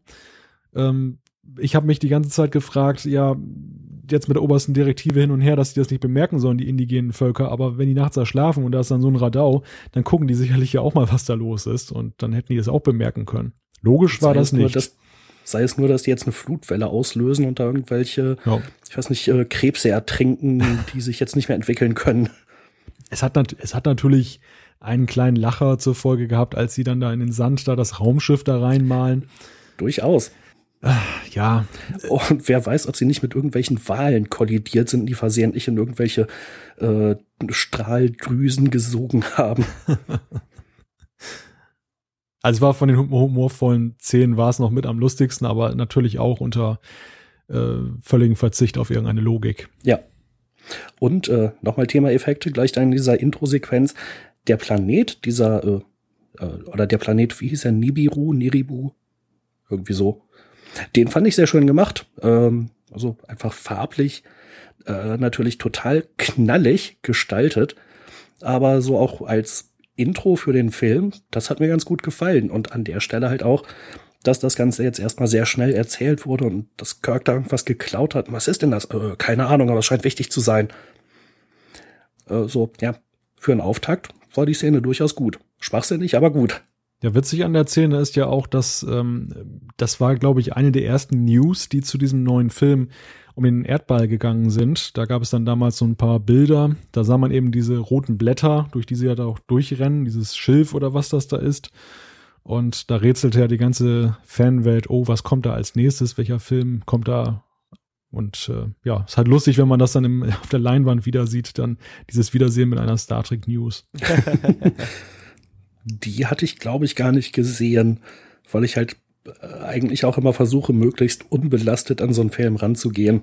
Also gerade was die Informationen über Schauspieler angeht, aber auch halt äh, irgendwie so bestimmte Ausschnitte. Naja gut, man hat halt äh, hier Carol Marcus äh, schon in Unterwäsche gesehen im Teaser. Ja gut. Da sind wir gleich das, schon bei den Figuren. Ne? Genau. So langsam. Oh, Wortspiel, da, doppeldeutig. Figur. ja.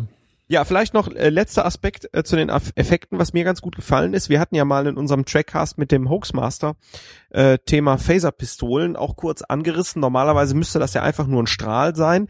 Ähm, jetzt bin ich schon so ein bisschen, hatte im Enterprise von unserem letzten äh, Trackcast im Hinterkopf, da sind ja nicht mehr so ganz diese ganz langsamen Strahlen, die man ja aus äh, TNG und DS9 kennt. Hier bei den Pistolen finde ich ganz cool. Es ist eine kleine, schnelle Lichtkugel, so als wenn es eine Patrone ist, die im Grunde genommen sichtbar, aber dann schnell fliegt. Finde ich ganz nett gemacht, hatte man auch aus dem ersten Teil. Wahrscheinlich physikalisch auch total unlogisch, aber sieht cool aus. Ja, würde ich unterstreichen. ähm, so, äh, die Waffen haben halt schon äh, vermitteln das Gefühl, dass es sich wirklich um Waffen handelt äh, und dass es auch ausgesprochen unangenehm, um nicht zu sagen möglicherweise tödlich wäre, wenn man da von so einem Projektil oder äh, oder Strahl oder was auch immer getroffen wird. Ähm, ich finde, das macht die Sache schon ein bisschen bedrohlicher, denn äh, bis einschließlich ja eigentlich Voyager und Enterprise diese Strahlenwaffen, da wird halt jemand getroffen, dann fällt er um. Äh, ist halt bewusstlos oder äh, hat sich komplett aufgelöst. Ähm, also das Thema Gewalt in dem neuen Film muss man nicht gut finden, aber zumindest die neuen Waffen unterstützen diesen äh, Eindruck, finde ich schon ganz gut, dass die halt echt gefährlich sind und dass man davon wirklich nicht getroffen werden will. Genau, hm, sehe ich auch so. Gut, dann würde ich sagen, steuern wir über zu, das, zu dem nächsten Thema, der dritte Teilaspekt, den wir besprechen wollen, und das wären die schon angesprochenen Figuren, wobei es jetzt um die Charaktere geht, aber das äh, hat ja auch durchaus was mit Figuren zu tun. Ähm, ich will mal diesmal nicht in Vorleistung gehen, weil sonst äh, biete ich gleich wieder allzu viel Angriffsfläche. Deshalb einfach mal in die Runde gefragt, wer macht denn mal den Aufschlag? Tja. Also ich habe vorhin bei der Handlung andächtig zugehört. Ich kann loslegen, aber Thorsten, wenn du willst. Äh, danke. Dann, dann kann ich das aufgreifen, was ich gerade hatte. Im Grunde genommen habe ich zwei Aspekte erstmal. Wer mir hier ganz klar zu kurz kommt, ist der Doktor. Äh, zwar hat er natürlich beim Entschärfen des Torpedos seine Szene und ab und zu die ein oder andere äh, Metapher, äh, die er da zum Besten geben kann. Das ist mir allerdings ein Tick zu wenig. Ähm, er ist so, wie ich finde, immer ein recht gutes Gegengewicht zwischen äh, Spock und äh, Kirk. Ob sie einer Meinung sind oder nicht, sei jetzt mal dahingestellt. Und äh, das ist das, was Toss im Grunde genommen ausgemacht hat. Das finde ich da ein bisschen schade. Äh, der Doktor kommt da an der einen oder anderen Stelle nicht gut weg und man hätte ihn da etwas stärker einbinden können, meiner Meinung nach. Deswegen ähm, schade, im ersten Teil ist es ein bisschen besser.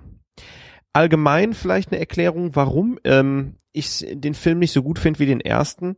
Beim ersten hat mich total fasziniert, wie die Figuren zusammenkommen und wie sozusagen die Exposition der Figuren ist da hier nur alles gesetzt ist und sich die äh, Figuren miteinander kennen, hätte ich hier in dem Film einfach eine Weiterentwicklung ein bisschen der Charaktere erwartet und ein stärkeres Zusammenspiel. Und das fehlt mir an der einen oder anderen Stelle. Und äh, dieser Charakter der Exposition äh, geht einfach komplett weg, weil, naja, der erste Film ist jetzt gelaufen, alle Figuren sind und alle Charaktere sind eingeführt. Und äh, das ist das, was ich so ein bisschen schade finde. Also ähm, meiner Meinung nach führt man das Ganze nicht konsequent weiter. Aber wie seht ihr das, Jan? Ja, das ist ganz interessant. Ich finde es fast andersrum. Also ich finde, die Charaktere haben sich gut weiterentwickelt. Ähm, dass es da halt jetzt mal irgendwie zwischen Spock und Tuhura so ein bisschen kriselt. Da man auch erstmal nicht so genau weiß, warum. Ähm, vor allem halt Spock und Kirk. Äh, das entwickelt sich irgendwie echt brillant. So den Film über. Das ist ja halt ja, das Thema, was sich eigentlich gleich ab der Anfangsszene durch den Film durchzieht. Ähm, dass Kirk halt Spock gerettet hat, obwohl er es eigentlich nicht sollte und es verstößt gegen die Direktive und gegen alle möglichen Befehle. Aber das hat er nun mal gemacht und ähm, damit endet der Film ja gewissermaßen auch, äh, dass Spock das halt zurückgibt, ähm, dass er dabei halt auch was lernt. Das hat mir schon sehr gut gefallen äh, und natürlich äh, ja haufenweise lustige Szenen, die ich auch tatsächlich so lustig fand, wie sie beabsichtigt waren, halt äh, schon naja, nach der Auftaktsequenz, äh, wo Admiral, Captain, Captain Pike, Admiral Pike, Admiral, vor der dann äh, Kirk fragt, was passiert ist und ähm, ihm dann da die ganze Liste vorliest und äh, sich dann rausstellt, dass äh, Spock ihm das mal eben gesagt hat, denn er kann ja nicht lügen. Wobei ich finde, dass ja Pike auch immer noch die beste Figur eigentlich abgibt in diesem ganzen Film. Ja. Weil mhm, er stimmt. irgendwo eine Souveränität ausstrahlt. Er auf der einen Seite eben dieser Sternenflotte in ihrer wie auch immer gearteten Weise, die wir ja schon angesprochen haben, sich verpflichtet fühlt, auf der anderen Seite aber eben ja auch diese, diese Brücke schlägt dann letzten Endes zur Besatzung der, der Enterprise und ich finde, er ist einfach am vielschichtigsten und am interessantesten. Die erst 20 Minuten lang. Bis er dann leider stirbt, ja. Und damit ist dann auch äh, der letzte interessante Charakter von Bord. also was ich, äh, was ich da unglaublich hohl, schwachsinnig und komisch fand, war, dass Pike da jetzt irgendwie stirbt und Spock dann sagt, oh, ich mache mal eine Gedankenverschmelzung, ich gucke jetzt mal, was um Sterbenden so durch den Kopf geht. ähm, man kann das irgendwie genial finden, nehme ich an, aber äh, ich fand es ziemlich daneben. Ähm, also ehrlich gesagt finde ich einfach schade. Normalerweise habe ich nichts gegen einen Heldentod mitten im Film, äh, wenn es gut gemacht ist. Äh, manchmal habe ich auch nichts gegen einen sinnlosen Tod, ähm, um einfach zu schocken, klar. Ne? Aber der Tod war nun wirklich unnötig. Also da bin ich auf, auf Maltes Seite. Äußerst interessanter Charakter. Ähm, ja, hätte nicht sein müssen. Ähm, man hätte ihn vielleicht schwer verletzen oder verwunden können, dass er nur endgültig im Rollstuhl sitzt oder ähnliches, ähm, wie wir es ja auch aus TOS kennen. Äh, mit den beiden Blinklichtern, gell? Ähm, aber ja, also schade, schade. Bump. Nichtsdestotrotz fand ich ganz gut, ähm, hatte ich gar nicht dran gedacht. Die Entwicklung Kirks Bock ist natürlich sehr schön dargestellt und trägt den Film auch ein bisschen. Ähm, hast du, wie ich finde, sehr schön gesagt, Jan.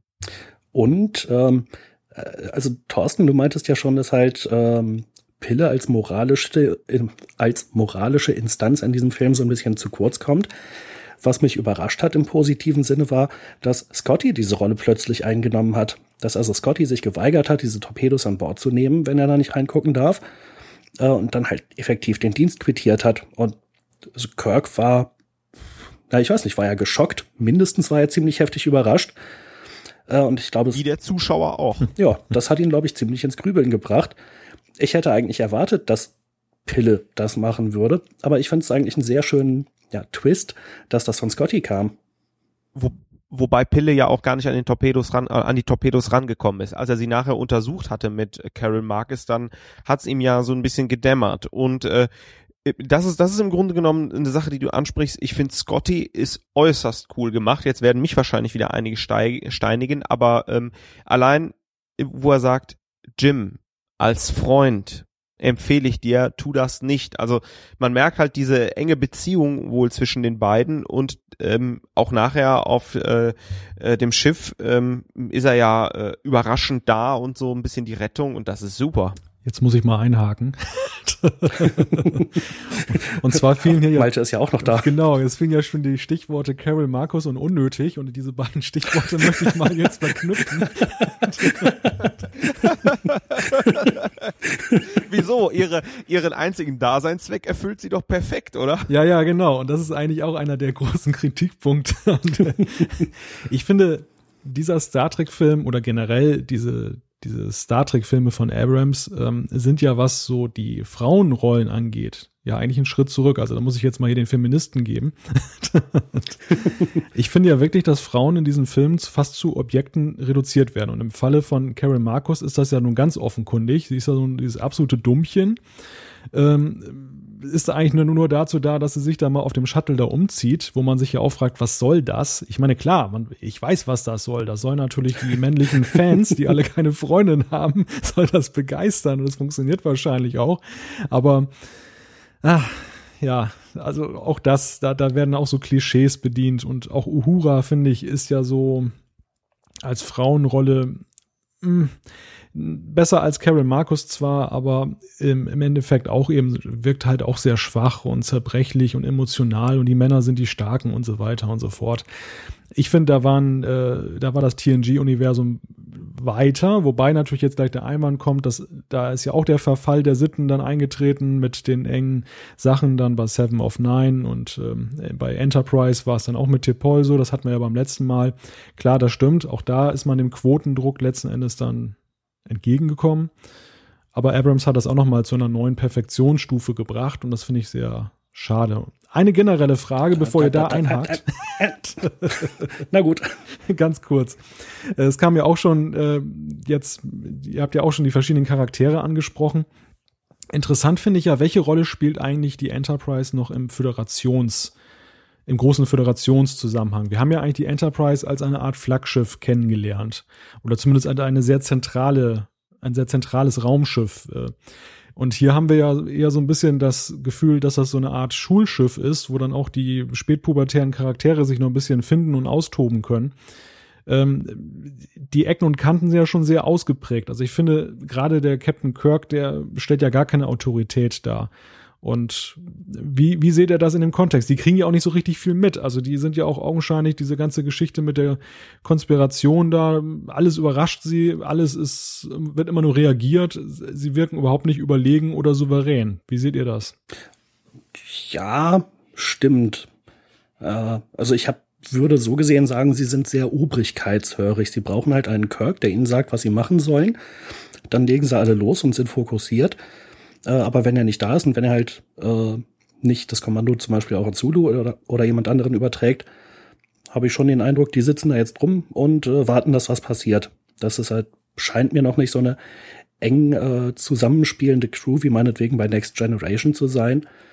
Hm, passt aber, denke ich, eher auch wieder zu, naja, zur Classic-Serie, äh, wo halt auch weniger Leute auf der Brücke äh, meine ich jedenfalls, waren als bei TNG, die man wirklich kannte. Da waren halt auch immer mal wieder irgendwie neue Gesichter, obwohl das eigentlich bei TNG an der Steuerkonsole auch immer der Fall war. Äh, ich find's nicht schlimm, ehrlich gesagt. Ähm, ähm, dass das ja, du hast das Schulschiff genannt, ne? äh, ähm, ist es in Ordnung, es ist nachvollziehbar, die Charaktere müssen noch wachsen, die stehen halt vor Herausforderungen und äh, man ist halt einfach so, wenn man einfach nicht souverän ist, man reagiert halt, äh, bevor man agiert und man sieht halt die Charaktere wachsen. Ich bin nicht ganz damit einverstanden, äh, dass du gesagt hast, der äh, Kirk strahlt keine Autorität äh, aus. Das sieht man in der Szene mit Scotty, das sieht man im Zusammenspiel mit Pillar an der einen oder anderen Stelle, ähm, auch nachher im Zusammenspiel mit Spock und äh, ich finde, Kirk macht auf jeden Fall im Film eine Entwicklung durch, ja, aber nichtsdestotrotz ein bisschen Autorität ist schon da und äh, ja. Aber auf der anderen Seite ist es ja so, wenn man die Leute auf der in der Sternenflotte da sieht, die ja da in, in, in London da auch sind, das, das sind ja alles Leute, die wirken ja wesentlich gesetzter, professioneller äh, natürlich auch ein bisschen langweiliger, weil sie natürlich äh, nicht so ideenreich sind oder so unkonventionell vorgehen wie Kirk und seine Besatzung. Gleichwohl fragt sich der Zuschauer ja schon, warum ein, ein Raumschiff von angeblich so zentraler Bedeutung eben durchweg mit Leuten äh, besetzt wird, die ja nun anscheinend in mancherlei Hinsicht nicht ganz die Reife haben und vor allem aber eins wird ja ganz deutlich, das wird ja auch nicht verhehlt, sie haben eben auch nicht das Know-how. Man denkt ja eigentlich, dass die Sternenflotte ihre Erfahrungsträger eben noch da drauf macht. Und äh, stattdessen ist das so ein wilder Haufen. das finde ich schon ein bisschen lustig. Mhm, durchaus. Also insbesondere die Versetzung davon äh, Chekhov in den Maschinenraum. Da frage ich mich schon die ganze Zeit, kriegt der das eigentlich hin? Weiß der überhaupt, was er da tut? Der Ärmste. Ja, anscheinend ja nicht, wenn der äh, Warp-Antrieb kaputt geht. Es war ja offensichtlich Sabotage. äh, aber ja, ich würde jetzt gerne nochmal zurückkommen zu Uhura und äh, Carol Marcus. Gerne. Ähm, ich finde es halt insofern ganz interessant, weil, äh, oder das Thema, das Uhura einen Rückschritt darstellt gegenüber dem Frauenbild, äh, mein, meinetwegen aus der TNG-Ära, äh, weil ich schon finde, dass die neue Uhura andererseits sehr viel aktiver ist äh, als ihre Vorgängerin aus der Classic-Serie, aus dem Classic-Universum. Ähm, ich erinnere mich da an eine Szene im fünften Star Trek-Film, müsste es gewesen sein, äh, wo sie da auf irgendeiner so Düne tanzt, um da irgendwie so ein paar Wächter anzulocken, die sie dann, die dann einen über den Kopf gezogen kriegen. Also, das ist natürlich auch schon eine relativ äh, äh, üble Reduktion ähm, auf ja, ihr Frau sein. Und die neue Uhura sagt dann halt, hä, Moment hier, äh, ich kann Klingonisch, ähm, ich bin hier da, um Sprachen zu sprechen, äh, jetzt lass mich gefälligst mal machen. Oder lass mich mal meinen Job machen. Äh, das fand ich eigentlich schon relativ cool an der Stelle, dass sie da halt auch äh, aktiv wird. Bringt zwar am Ende nicht viel, gibt trotzdem eine große Wahlerei. Ähm, aber ihr Charakter insbesondere ist mir nicht so negativ aufgestoßen, nicht so übel aufgestoßen. Hm, ich höre keine Widerworte. Äh, eigentlich wäre jetzt ja Thorsten dran.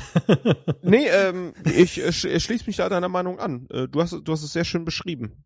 Und auch Carol Marcus, also diese Umkleideszene da in dem Shuttle, ja, total schwachsinnig. Ich weiß auch, wozu es gemacht ist. Ich gucke mir die Frau auch gerne an. Denn? Aber es ist schwachsinnig. Die Frau musste sich schließlich umziehen. Ach so, ja, nee, klar. Aber ansonsten finde ich, war sie halt auch nicht so ein Dummchen, sondern äh, ja, sie hat ja irgendwie mitbekommen, was für Machenschaften ihr Vater da irgendwie am Start hatte äh, und wollte jetzt zusehen, dass sie da mal mitten in der Action ist, um rauszufinden, äh, was da los ist und um halt auch ihr Fachwissen einzubringen. Also auch an der Stelle fand ich das eigentlich äh, nicht so schlimm. Und man wartet ja als Zuschauer äh, auf ein Tete-a-Tete mit Kirk. Ne? Wie wir ja alle wissen, ist ja seit Star Trek 2, also Zorn des Khan, ich meine jetzt den echten Khan, ähm, ähm, äh, wissen wir ja äh, aus, aus der Beziehung Carol Marcus, äh, Jim Kirk geht ja äh, Kirks Sohn David äh, hervor, der wiederum äh, hinterrücks von Klingonen abgemetzgert wird, aber das ist eine andere Geschichte. Genau, und sehr schön fand ich dann natürlich, ähm, ja, äh, Christine Chappell hat mir sehr viel von ihnen erzählt. Ah, mh, hm, ja, äh, Sie wissen gar nicht, wen ich meine, oder? Ähm, nun, um ehrlich zu sein. Äh, das fand ich wieder so eine, so eine schöne Inspiration oder eigentlich mehr so, äh, ja, eine schöne Anspielung. Mir hat das sehr gut gefallen. Ich glaube, Jan, der notiert solche Zitate gleich im, im Kino mit. es ist mir gerade zum ersten Mal wieder eingefallen, okay. seit ich den Film gesehen habe. Okay. Hier werden Erinnerungen wachgerufen.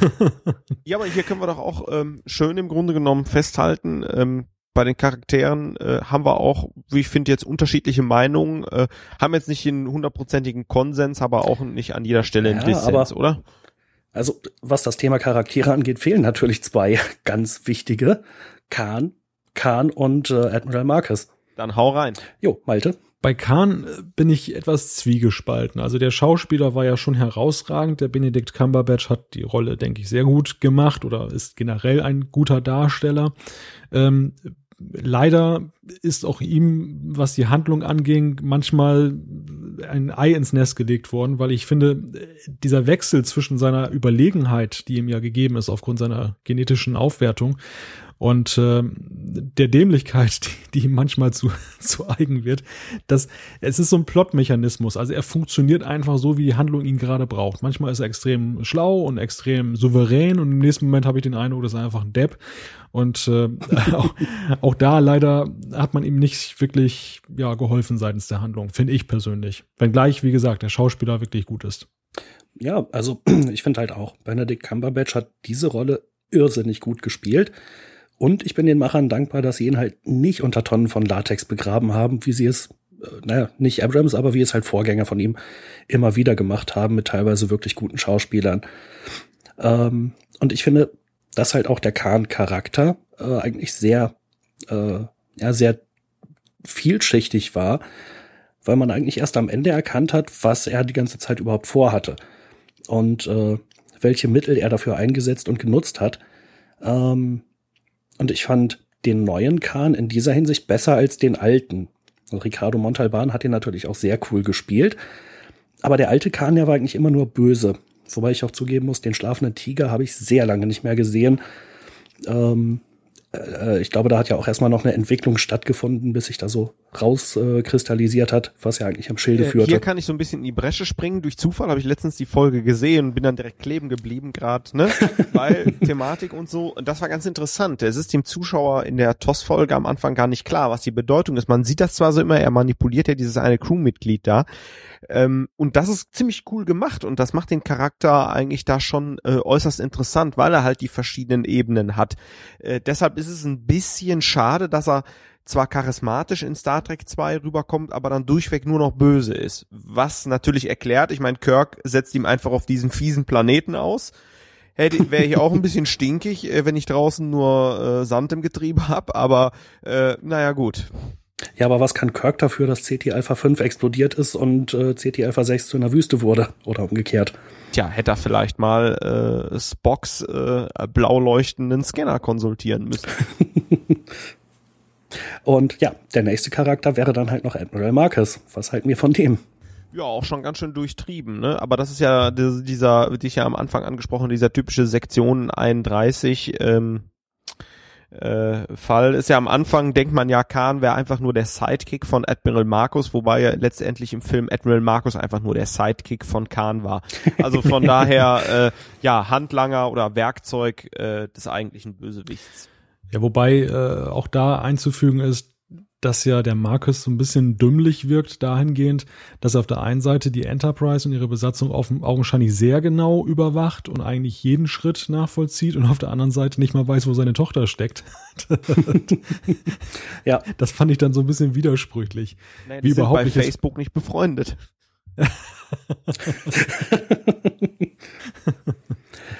Aber ich finde halt von der äh, Motivation oder von der Glaubwürdigkeit war Admiral Marcus der Tiefpunkt in dem ganzen Film. Ähm, so am Anfang hatte ich mich halt sehr gefreut, dass Peter Weller da auftaucht. Das hatte ich vorher überhaupt nicht mitbekommen. Und ähm, dachte mir noch, ah Mensch, cool, dass der mal einen guten spielt. Zuletzt hatte ich ihn, glaube ich, bei 24 gesehen und dann später nochmal bei Enterprise, wo er auch jeweils Bösewichte gespielt hat. Und es dauerte ja dann so ein bisschen, bis sich herauskristallisierte, dass auch Admiral Marcus äh, böse ist. ähm, aber äh, die Art und Weise, wie er da halt äh, intrigiert und manipuliert, um seine Ziele zu erreichen, ähm, ja, das war halt übertrieben hoch zehn. Dass er mal eben die Enterprise zerstört oder bereit ist, das zu tun, äh, dass er da irgendwelche Super-Torpedos einsetzt, um Khan ermorden zu lassen, und dass er halt auch davon ausgeht, Kirk wird das schon machen und dann bringe ich Kirk um und dann gibt's keine Beweise mehr. Und dann haben wir einen Krieg mit den Klingonen und dann äh, brauchen wir eine starke Sternenflotte. Äh, oder irgendwie so in der Art. Äh, das ist so dieser Größenwahnsinn, der eigentlich nur Spaß macht äh, bei Dr. Evil. Aber äh, ansonsten fand ich diesen Charakter nachträglich unglaublich schlecht. Am Anfang sehr cool, sehr interessant. Aber später konnte ich da seine Motivation nicht mehr nachvollziehen. Also der ist einfach, ja, größenwahnsinnig bleibt die abschließende Frage bei den Figuren, wer ist dieser Androide an Bord der Enterprise? Äh, welcher Androide? Ja. Da gibt es doch diesen, diesen äh, mit der metallernen Stimme, der doch auch so hinten irgendwie so ein komisches Ding am Kopf hat. Der ah. kann mit der Lampe auch im Dunkeln lesen. ja, gute Frage, keine Ahnung. Ja, ich glaube halt einfach, das ist gar kein Alien, sondern äh, ja, der dachte halt einfach wie bei Shadowrun äh, ein bisschen tausche ein bisschen menschliche Essenz gegen äh, ein paar Computerchips bei mir im Hirn und äh, ja. das ist ja der Roboterrasenmäher von Abrams, oder? Genau. Spielt eine Gastrolle. Äh, sagt mal, ist, äh, ist euch eigentlich Maskottchen. Ist euch eigentlich aufgefallen. Benjamin Stöve, äh, wen der gesprochen hat? Äh, also in der einen Sequenz dachte ich mir, Mensch, die Stimme kommt hier bekannt vor. Könnte das einer von den Admirals da in dieser Sternenflottenbesprechung gewesen sein? Also machen wir kurz vielleicht für äh, neue Zuhörer. Benjamin Stöwe, äh, den hatten wir mal zu Gast im Tricast. Der hat einen Pod, äh, ein Podcast, eine äh, Hörspielreihe gemacht namens Raumschiff Eberswalde. Und äh, ich zumindest war sehr überrascht, dass ich dann in den Credits ganz am Ende des Films gelesen habe, dass er halt eine Rolle gesprochen hat. Aber ja, ich weiß leider nicht genau, welche es war. Ich habe mir bei der Synchro die Frage gestellt, wie Benedict Cumberbatch vom Original klingt. Weil ich fand, in der Synchro klang seine Stimme ein wenig so, als wenn die auch genetisch manipuliert ist, weil sie so raumumfassend wirkte, während die anderen mhm. ja doch etwas natürlicher klangen. Du bist aber auch ein, eine, ein alter Jammerlappen. Du hast ja überall was zu meckern. also den Film werde ich mir auch sehr gerne mal irgendwann im Original angucken. Äh, das ja, würde mich generell interessieren, weil Cumberbatch ja eigentlich auch Brite ist und ich vermute mal, dass sein Khan äh, auch deutlich britischer klingt als äh, die ganzen Amis, die da halt auf der Enterprise rumlaufen. Ich schließe mich aber Malte an. In der Synchro, äh, ja, war die Stimme manchmal komisch, da hast du recht. Also jetzt, wo du es sagst, äh, hat, hat mich nicht wirklich, äh, ja, irgendwie umgehauen. Ja, war jetzt auch nicht negativ gemeint, war einfach nur eine Auffälligkeit. Ich finde es jetzt negativ. Aber ich glaube, ich habe, mir, ich habe mich jetzt hinreichend äh, unbeliebt gemacht bei den Hörern. Demnächst der Trackcast nur mit Jan und Thorsten. der offizielle Rauschmiss an dieser Stelle. Nein. Na, wir haben ja alle, haben ja alle genug was zu meckern an dem Film, nur äh, ich glaube, bei den meisten Sachen sind wir uns nicht einig. Ähm, oder sind wir nicht der gleichen Meinung? Also was auf jeden Fall aufgefallen ist, finde ich, so in der Rückschau, was die, was die Reaktion angeht, ist ja, dass das Fandom augenscheinlich gespalten ist wie noch nie. Für mich war ja die Frage nach dem Film, als ich ihn gesehen habe, hatte ich ja dann eben diese, diese negativen Eindrücke und für mich war die Frage, schreibst du das jetzt auf oder behältst du das für dich? Jetzt werden die Kritiker wahrscheinlich alle im Feedback schreiben, hättest du mal für dich behalten. Nein, aber die Frage war ja schon dahingehend, ist das jetzt, bin ich jetzt der Einzige auf diesem Planeten, der das so sieht? Und deshalb habe ich das dann zu Papier gebracht und ins Internet gestellt. Und was mich positiv überrascht hat, war, dass es ja nicht wenige gibt, die das genauso sehen. Natürlich wird der Film eine, trotzdem ein Erfolg sein. Natürlich wird die überwiegende Mehrheit ihn gut finden. Das war mir auch vorher klar. Gleichwohl war ich doch überrascht, wie viele, auch Leute, die ja jetzt durchaus fundiert das auch darlegen können und auch viele Aspekte gebracht haben, die mir noch nicht klar waren, äh, eben auch sagen, also ich habe Probleme mit diesem Film. In welcher Ausprägung ist es mhm. eine zweite Sache, aber es ist schon, finde ich, noch deutlicher geworden als beim ersten Teil.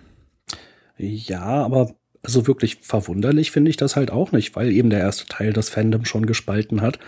Aber ein Aspekt, den ja auch viele Leute ansprechen, ist, äh, seit TNG hat alles das Fandom gespalten. Angefangen mit TNG. Ähm, das war halt nicht mehr die Originalserie und dieser langweilige Franzose, den mochte mochten halt äh, Classic-Fans nicht. Bei DS9 hieß es dann, naja, also DS9, das ist überhaupt kein Star Trek mehr, wie Roddenberry sich das vorgestellt hätte und dieser ganze Kriegskram, das ist ja überhaupt keine richtige Philosophie mehr dahinter. Äh, und bei Voyager und bei Enterprise hat man das halt auch wieder gesagt. Und jetzt bei diesem neuen Film äh, sagt man das jetzt auch wieder. Und äh, diesmal gehöre ich halt selber auch dazu. Ich finde schon, dass das neue Star Trek sich von dem entfernt hat, was mein Lieblings-Star Trek ist, nämlich TNG. Andererseits bin ich aber auch großer Fan von DS9, eben weil es Star Trek anders interpretiert als TNG. Äh, deshalb ist das jetzt so ein bisschen schizophren, wenn ich sage, der neue Film ist aber kein richtiges Star Trek, weil er anders ist. Trotzdem kommt es mir so vor. Und äh, ich finde halt, äh, wie schon gesagt, innerhalb dieses neuen Star Trek funktioniert er sehr gut, aber ich hinterfrage nach wie vor, ob dieser ganze Reboot überhaupt nötig gewesen wäre ja. und ob man nicht einen neuen Hype hätte starten können. Für mich ist auch die Frage, ich habe bei vielen herausgelesen, dass sie gesagt haben, ähm, oder dass sie bestätigt haben, dass sie viele Kritikpunkte eben auch so sehen und äh, auch teilweise eben so, so negativ empfinden, dann aber sagt, na ja, aber wir müssen ja dem Abrams dankbar sein, dass er das Franchise am Laufen hält und äh, ich glaube, einige sehen diese Filme auch als Mittel zum Zweck, dass wenn Star Trek weiterhin so erfolgreich bleibt oder erfolgreich, noch erfolgreicher wird durch Abrams, dass Paramount dann vielleicht sagt, komm, lass uns mal eine neue Serie machen, diese, diese Milchkuh können wir noch weiter melken. Und das ist für mich schon fast so ein bisschen, ja, eine gefährliche Empfindung, weil ich denke, naja, wie viel nehmen wir denn in Kauf? Und dann nur damit unser geliebtes Star Trek am Leben gehalten bleiben wird. Und das, ja, finde ich problematisch. Mhm, also da bin ich ganz auf deiner Seite. Äh, Star Trek am Leben erhalten, um Star Trek am Leben zu erhalten, das kann es nicht sein. Ähm, und äh, ich hoffe, dass es irgendwann mal wieder eine neue Serie geben wird, die aber von mir aus in unserem, in meinem Star Trek-Universum spielt, mit dem ich groß geworden bin, die daran anknüpft und die vielleicht wieder Geschichten im 24. Jahrhundert erzählt oder im 25 oder irgendwo zwischen Enterprise und Classic oder zwischen Classic und TNG. Äh, da ist ja noch ein bisschen was offen und ich glaube, man kann da auch nach wie vor gute Geschichten erzählen. Übrigens, neueste Nachricht, Garrett Wong ist auch auf meiner Seite. ja, äh, stimmt. Äh, erzähl, erzähl, doch mal äh, ganz kurz von, von seiner Twitter-Nachricht. Ja, Garrett Wong hat bei Twitter heute am Tag der Aufzeichnung einige Twitter-Nachrichten da hinterlegt äh, wo er sich dann auch tierisch über den Film aufregt und auch tierisch unbeliebt macht bei vielen seiner Anhänger.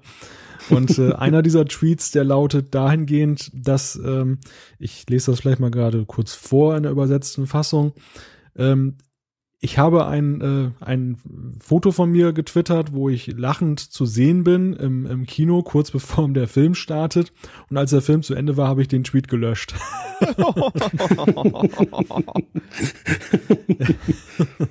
das fand ich dann auch ja. relativ bezeichnend. ja, aber also bei diesem Star Trek ist Garrett ja auch nur Publikum. Und äh, ja, er ist ja nicht verpflichtet, nicht vertraglich verpflichtet, das jetzt zu mögen. Oder vielleicht ist er auch nur sauer, dass man ihm keine Rolle angeboten hat. Das kann natürlich auch sein. Als Zulu. Ah, jetzt Oder, komm. Ja, warum nicht? Oder als Carol Marcus. also er macht ja auf Conventions immer gerne so äh, Stimmennachahmungen. Äh, zumindest Janeway hat er ziemlich gut drauf. Großartig. Einfach nur großartig, was er da macht. okay, aber, ja. aber vielleicht ist das ja auch schon dabei so ein bisschen abschweichen, ab, abschweifen, sorry. vielleicht ist das ja auch schon ein guter Zeitpunkt, um einfach zu sagen, ähm, ja, einig sind wir uns darüber, der Film spaltet halt wirklich die Gemüter, er provoziert, äh, er hat ja bei uns dreien verschiedene ja, Meinungen und äh, Positionen hervorgerufen. Und ja, ähm, ist jetzt, bleibt jetzt natürlich noch die Frage, Malte hat das ganz schön gesagt gerade, naja, entspricht nicht mehr so ganz dem Geist von Star Trek. Ähm, ja, ich kann ihn da verstehen. Ähm, nichtsdestotrotz ist es mit, wie ich finde, wirklich liebgewonnenen Charakteren, wird der Film einfach bestritten. Und ähm, tja, schauen wir mal nach, wie es weitergeht. Wir wissen ja auch schon, es kommt auf jeden Fall ein dritter Teil, der nicht von J.J. Abrams ist. Und äh, ja, schauen wir mal, äh, was uns dann erwartet einfach. Ja, durchaus. Also ich zumindest kann aus diesem Film mitnehmen, dass ich an den nächsten, naja, am besten wieder mit einer sehr niedrigen Erwartungshaltung rangehe. Dann ist die Gefahr nicht so groß, enttäuscht zu werden. Aber dass es halt Grund zum Optimismus gibt. Ich nehme aus dem Film mit, beziehungsweise eben aus der Nachricht, dass Abrams ihn nicht äh, wahrscheinlich selber machen wird, dass ähm, ja doch sehr interessant sein wird zu beobachten, wo da jetzt wieder Veränderungen herbeigeführt werden. Also wenn da der dritte Film jetzt auch 100% Abrams gemacht wäre, ja, dann würde ich schon sehr negativ gestellt da ins Kino gehen. Aber äh, wer weiß, vielleicht wird da ja doch wieder was draus. Wobei man eventuell da auch noch mal hinterfragen muss, wie viel, äh, wie groß der Einfluss von Abrams auf diesen Film ist. Ja. Denn äh, sein Name steht ja halt wie kein anderer für diesen Reboot, aber äh, es gibt ja eine Reihe von relativ bekannten halt Autoren, äh, die auch früher schon mit Abrams zusammengearbeitet haben, bis zurück, nehme ich an, zu, was war es, Pretender? Wenn du das sagst. ich meine, das war so seine erste Hitserie, oder? Ähm, okay. Wir haben uns wie üblich super vorbereitet. Also ich weiß, ich weiß nur, dass er serientechnisch äh, äußerst erfolgreich ja mit Fringe Die ich persönlich ziemlich langweilig fand. Äh, er war aber auch natürlich sehr erfolgreich mit Lost. Richtig, genau. Und von Lost äh, kam mir durchaus eine ganze Reihe von Namen bekannt vor, jetzt so aus dem Autorenumfeld für den neuen Film. Äh, also wenn er jetzt beim nächsten Film nicht Regie führt, ist halt die Frage, haben wir da eigentlich wirklich was anderes zu erwarten oder sieht das unter Umständen genauso aus? Ja, das ist eben die spannende Frage. Ja, in ein paar Jahren werden wir wahrscheinlich mehr wissen. Also nach dem Film ist vor dem Film. genau. wenn wir eines aus Star Trek gelernt haben, ist, dass wir immer wieder allen eine Chance geben sollten, auch wenn wir etwas sehr schlecht gefunden haben. Oh, das hast du jetzt sehr schön gesagt. Ja, einer muss ja den Geist von Star Trek hier noch bewahren. ja, nach dem ganzen Gebäscher auf Star Trek 5 muss ich auch immer wieder erwähnen, dass Star Trek 6 sowieso der ganze, äh, der beste Film der ganzen Kinoreihe für mich ist bis Unterschreibe heute. Unterschreibe ich sofort. Gehen wir doch vielleicht weiter zum Feedback mit Blick auf die fortgeschrittene Zeit. Und da haben wir auch mit einigen Leuten zu tun, die den Geist von Star Trek bewahren und uns äh, wie gewohnt und diesmal wieder vermehrt geschrieben haben. Vielen Dank an dieser Stelle dafür. Und äh, ich darf an dieser Stelle an Thorsten weitergeben, denn der hat die erste Vorschrift. Äh, die erste äh, Zuschrift. Gut, dann starte ich mal los. Der Volker hat uns bei Facebook ähm, eine schönere Nachricht geschrieben. Ich werde nicht alles äh, vorlesen. Ähm, hallo ihr drei. Zu eurer Thematik, unabhängig davon, dass ich keinen Blu-ray-Player besitze, weiß ich nicht, ob der Verkauf von Staffeln den großen Gewinn bringt. Ich bin nun auch kein Trekkie, sondern mag eher einfach gute Filme und Serien. So toll TNG auch sein mag, für mich wäre das Staffeln sammeln nichts. In Klammern schon eher DS9, da hing ich damals dran. Naja gut, wenn wir wahrscheinlich DS9 auf Blu-ray irgendwann haben, Volker, vielleicht ist das ja was für dich. Ähm, meine Sammlung beschränkt sich auf die Borgbox, auf DVD und First Contact. Das würde ich gerne in kleinem Rahmen erweitern und ich könnte mir vorstellen, dass es einige andere Menschen wie mich gibt. Ich wäre auch zufrieden, wenn man bei CBS oder wo auch immer die Folgen gepresst werden, seine Wunschfolgen angeben kann und man bekommt seine spezielle Best-of-Box. Aber er sagt dann auch in der Klammerbemerkung, ähm, klar, dass das zu aufwendig wäre. Sehe ich auch so. Ich denke mal, ist einfach, jede Folge muss im Grunde genommen ähm, ja, neu restauriert werden, neu bearbeitet werden und da ist das am spannendsten. Aber einer von euch hat gerade ganz tief eingeatmet. Ja, das war ich. ich habe das Gefühl, Malte möchte etwas sagen. das Gefühl ist zutreffend. Hau rein. Also, äh, da kommen wir auf einen Punkt zurück, den wir ja schon äh, verschiedentlich bei früheren Trackcasts auch angesprochen haben, dass äh, das letzten Endes ja eine iTunes-Verbreitung wünschenswert wäre, die es ja teilweise wohl auch schon gibt, aber ähm, wo eben doch ein bisschen unerklärlich ist, warum das jetzt der Blu-ray alleine vorbehalten bleibt. Zum einen würde man damit das Problem lösen, dass man eben einzelne Folgen isoliert herauskaufen könnte. Gut, dann vielleicht ein bisschen teurer, aber das soll ja auch belohnt werden, wer das Ganze am Stück kauft. Ähm, und zum anderen ist es meines Erachtens leider auch so, dass die Blu-ray ist ja so eine Geschichte, wo viele doch überlegen, kaufen sie sich so einen Player weil ja eigentlich das, die, die HD-Verbreitung eben auch über den Online-Weg zukunftsträchtiger ist, meines Erachtens, und eben auch weniger Startinvestitionen voraussetzt. Also insofern, vielleicht kommt das so Volkers Wunsch dann einigermaßen entgegen. Ja, wäre, wäre schon wünschenswert, denn äh, da können wir vielleicht nächstes Mal bei äh, TNG oder Enterprise nochmal auf äh, so bestimmte Blu-ray-Aspekte eingehen, äh, die ich halt auch ausgesprochen ärgerlich finde und die wir, glaube ich, bisher noch gar nicht angesprochen hatten. Und die Möglichkeit, das jetzt meinetwegen bei iTunes zu kaufen, wäre schon hochgradig wünschenswert. Zumal äh, diese äh, restaurierte HD-Fassung von äh, Classic und auch von TNG äh, ja da durchaus relativ bald auch bei Sci-Fi im äh, Pay-TV läuft. Also äh, es bleibt ja nicht komplett auf das Blu-ray-Medium beschränkt. Okay, ich äh, mach mal weiter mit der Zuschrift. Ähm, Volker schreibt noch weiterhin, bin jetzt bei Folge 12 des Trackcards Trackcasts und ihr habt über die neutrale Zone diskutiert. Ich habe diese immer so verstanden, dass es das ganze Gebiet ist, in dem sich Romulaner und Klingonen aufhalten und nicht nur das Grenzgebiet. Äh, neutral wird sie genannt, um sich von der Föderation abzugrenzen und weil sich dort mehrere Reiche befinden, nicht nur die Romulaner. In Klammern peitscht mich, wenn ich da auf dem Holzweg bin. Äh, Na, los geht's.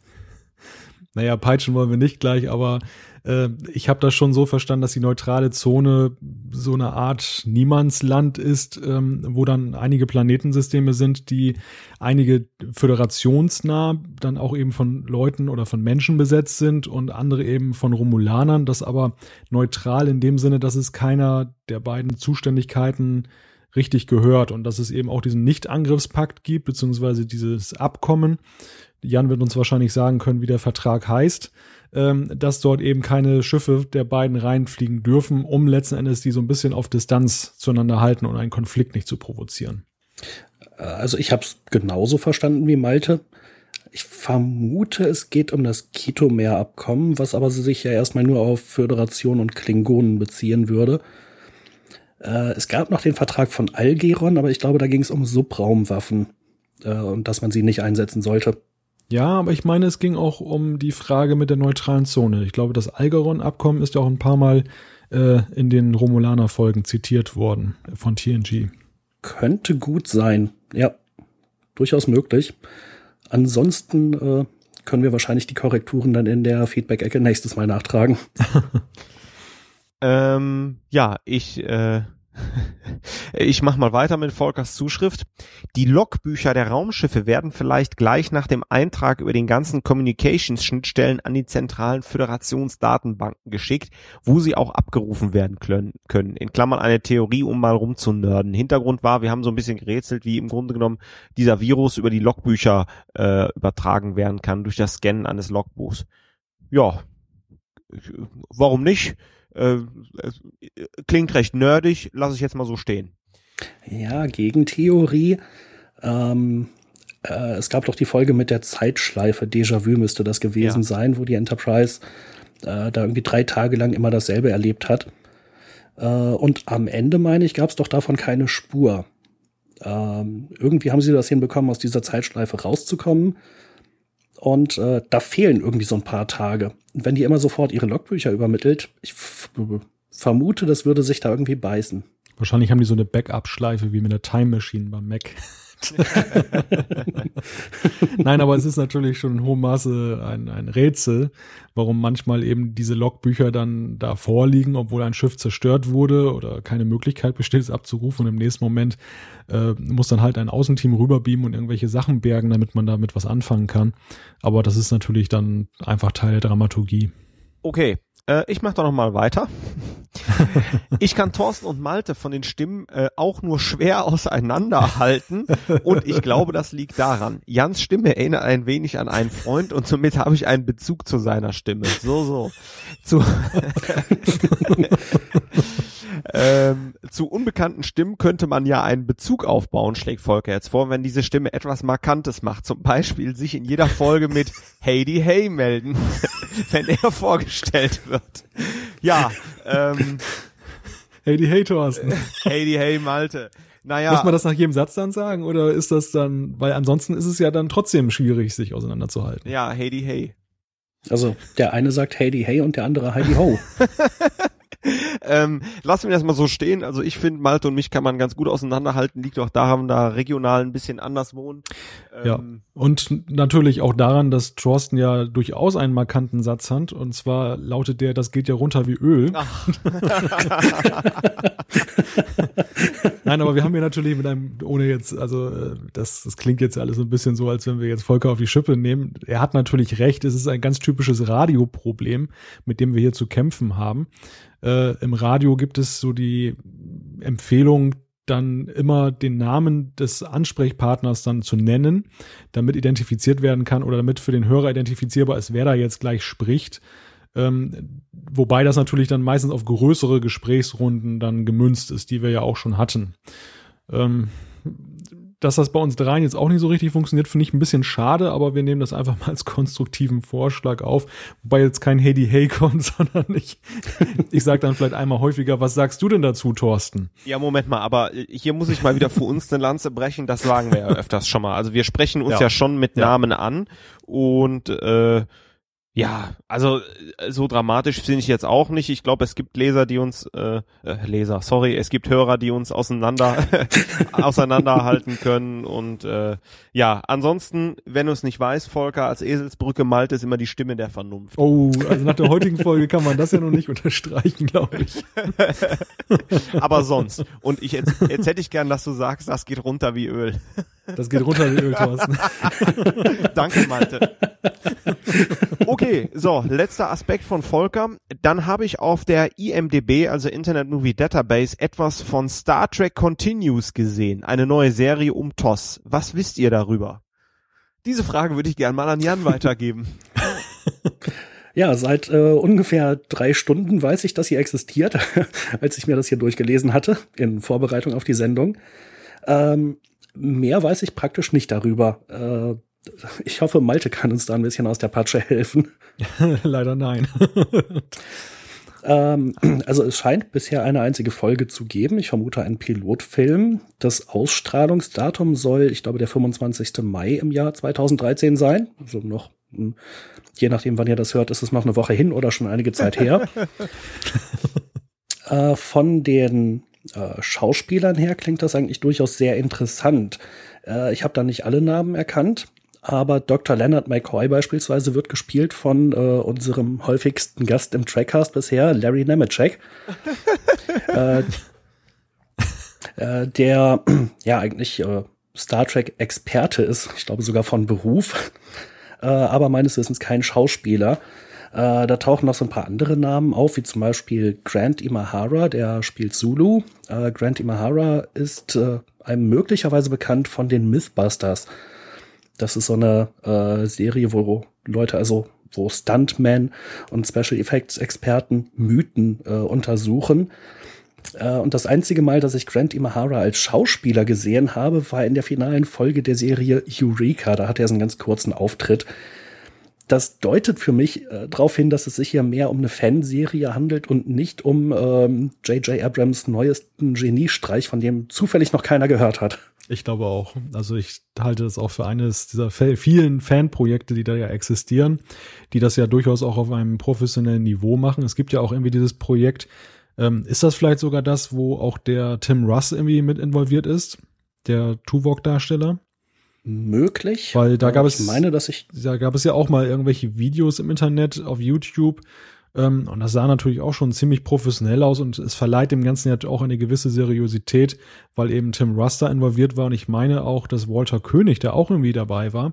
Also vor dem Hintergrund, ähm, da ist einiges, aber ja, nichts Offizielles. Ja, Moment mal, Tim Russ. Ich glaube, äh, das. Tim Russ und seriös, der hat ja mal in Softsex-Filmen mitgespielt, ne? Also jetzt bitte nicht durcheinander bringen hier. äh, wir kommen jetzt, glaube ich, besser zum Thema zurück.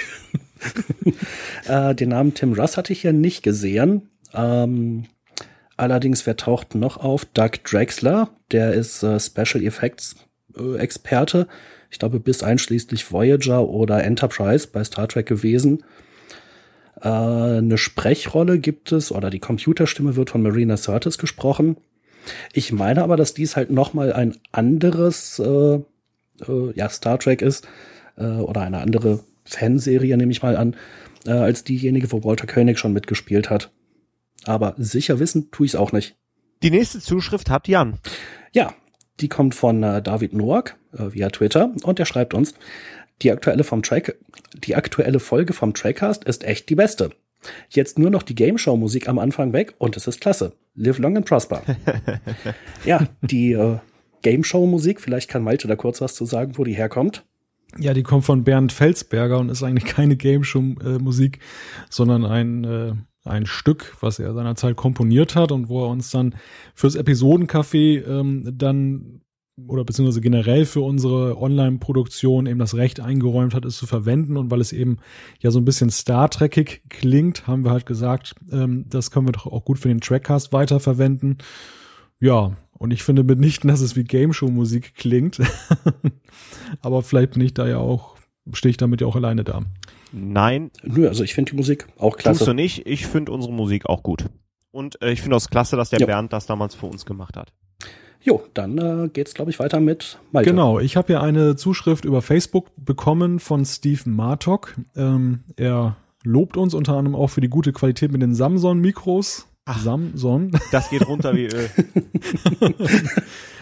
ähm, er nimmt ein wenig Bezug auf die letzte Folge. Ähm, da ging es ja um Enterprise und er schreibt uns, dass er die Folgen nicht schlecht fand und äh, er auch das Gefühl hatte, dass man sich vermehrt auf die drei Hauptprotagonisten Trip, Tipol und Archer konzentriert in der ersten Staffel. Die anderen waren mehr oder weniger Lückenfüller und der Doktor war zwar nett gemacht, aber nervte auch schnell auf seine Art. Ähm, dem ist eigentlich wenig hinzuzufügen, weil das entspricht ja auch so ein bisschen dem, was wir, wenn auch verschiedentlich jeder gesagt haben.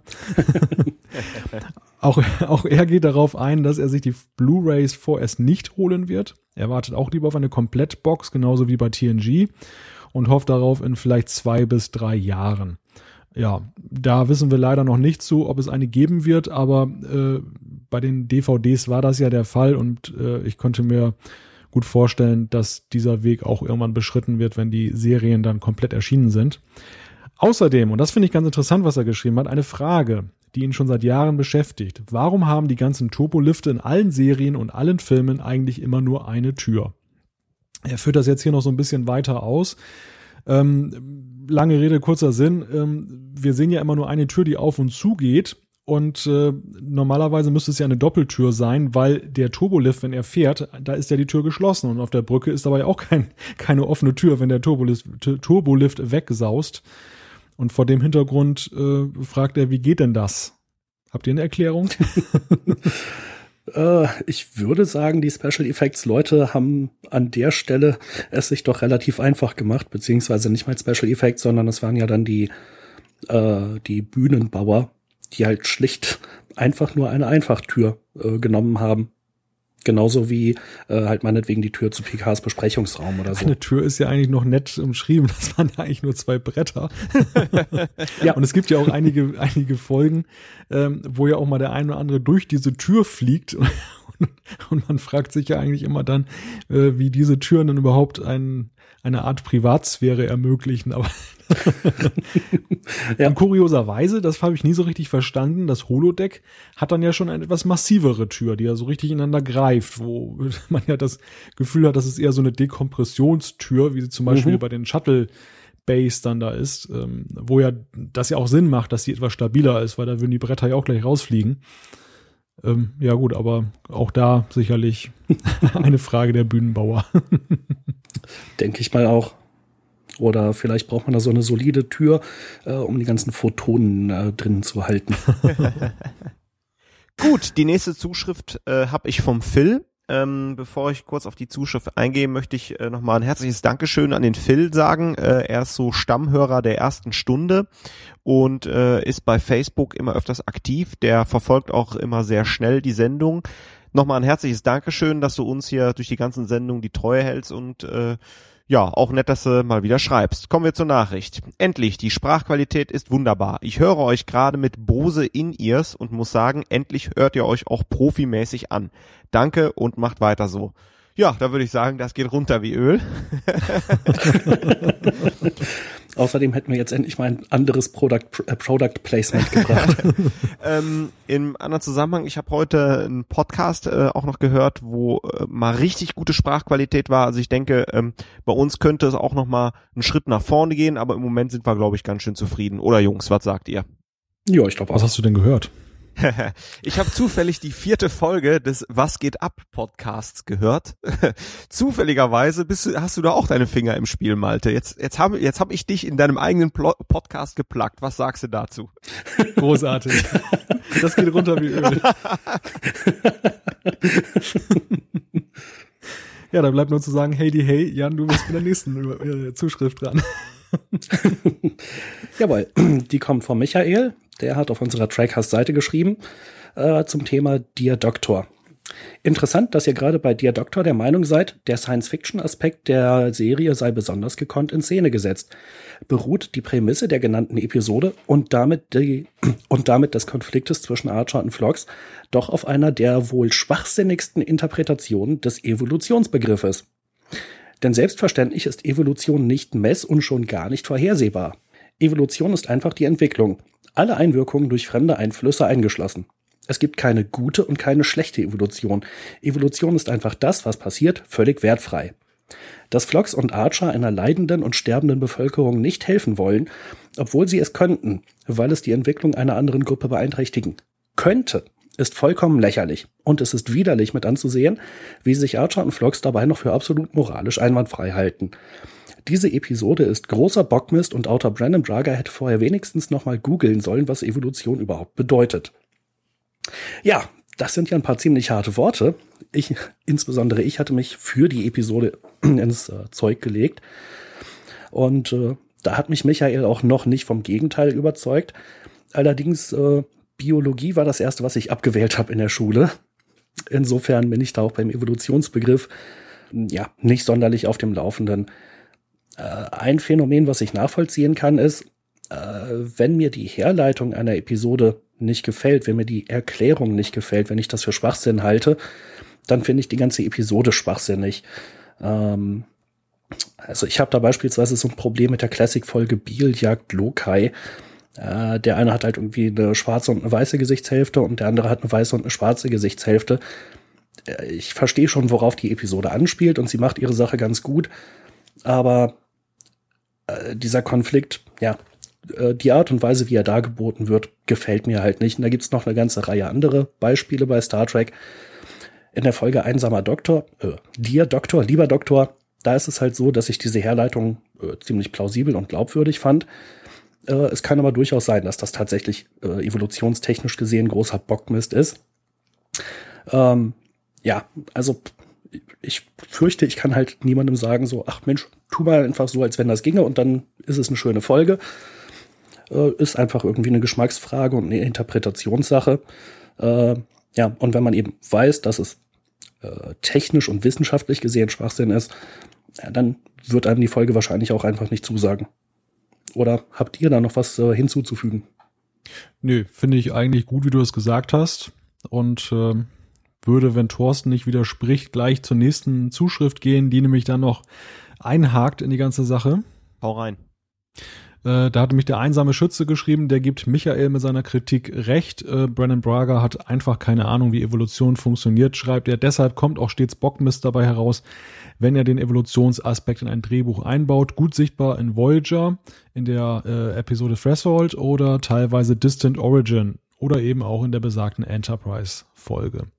Er hat dann noch einen Link äh, dazu gestellt, wo das Problem äh, wohl analysiert wird, schreibt er. Ähm, den Link findet ihr dann ähm, auf der Trackcast-Seite zum 16. Trackcast. Ähm, dort in den Kommentaren findet ihr den Beitrag. Also ein Thema, Jan, wo durchaus unterschiedliche Meinungen zusammentreffen, aber ich bin da eher auf deiner Seite. Ja, also ich habe halt auch schon mitbekommen, wenn man sich das halt, wenn man sich die Ko Kommentare zu der Folge anguckt, dass äh, die Folge polarisiert.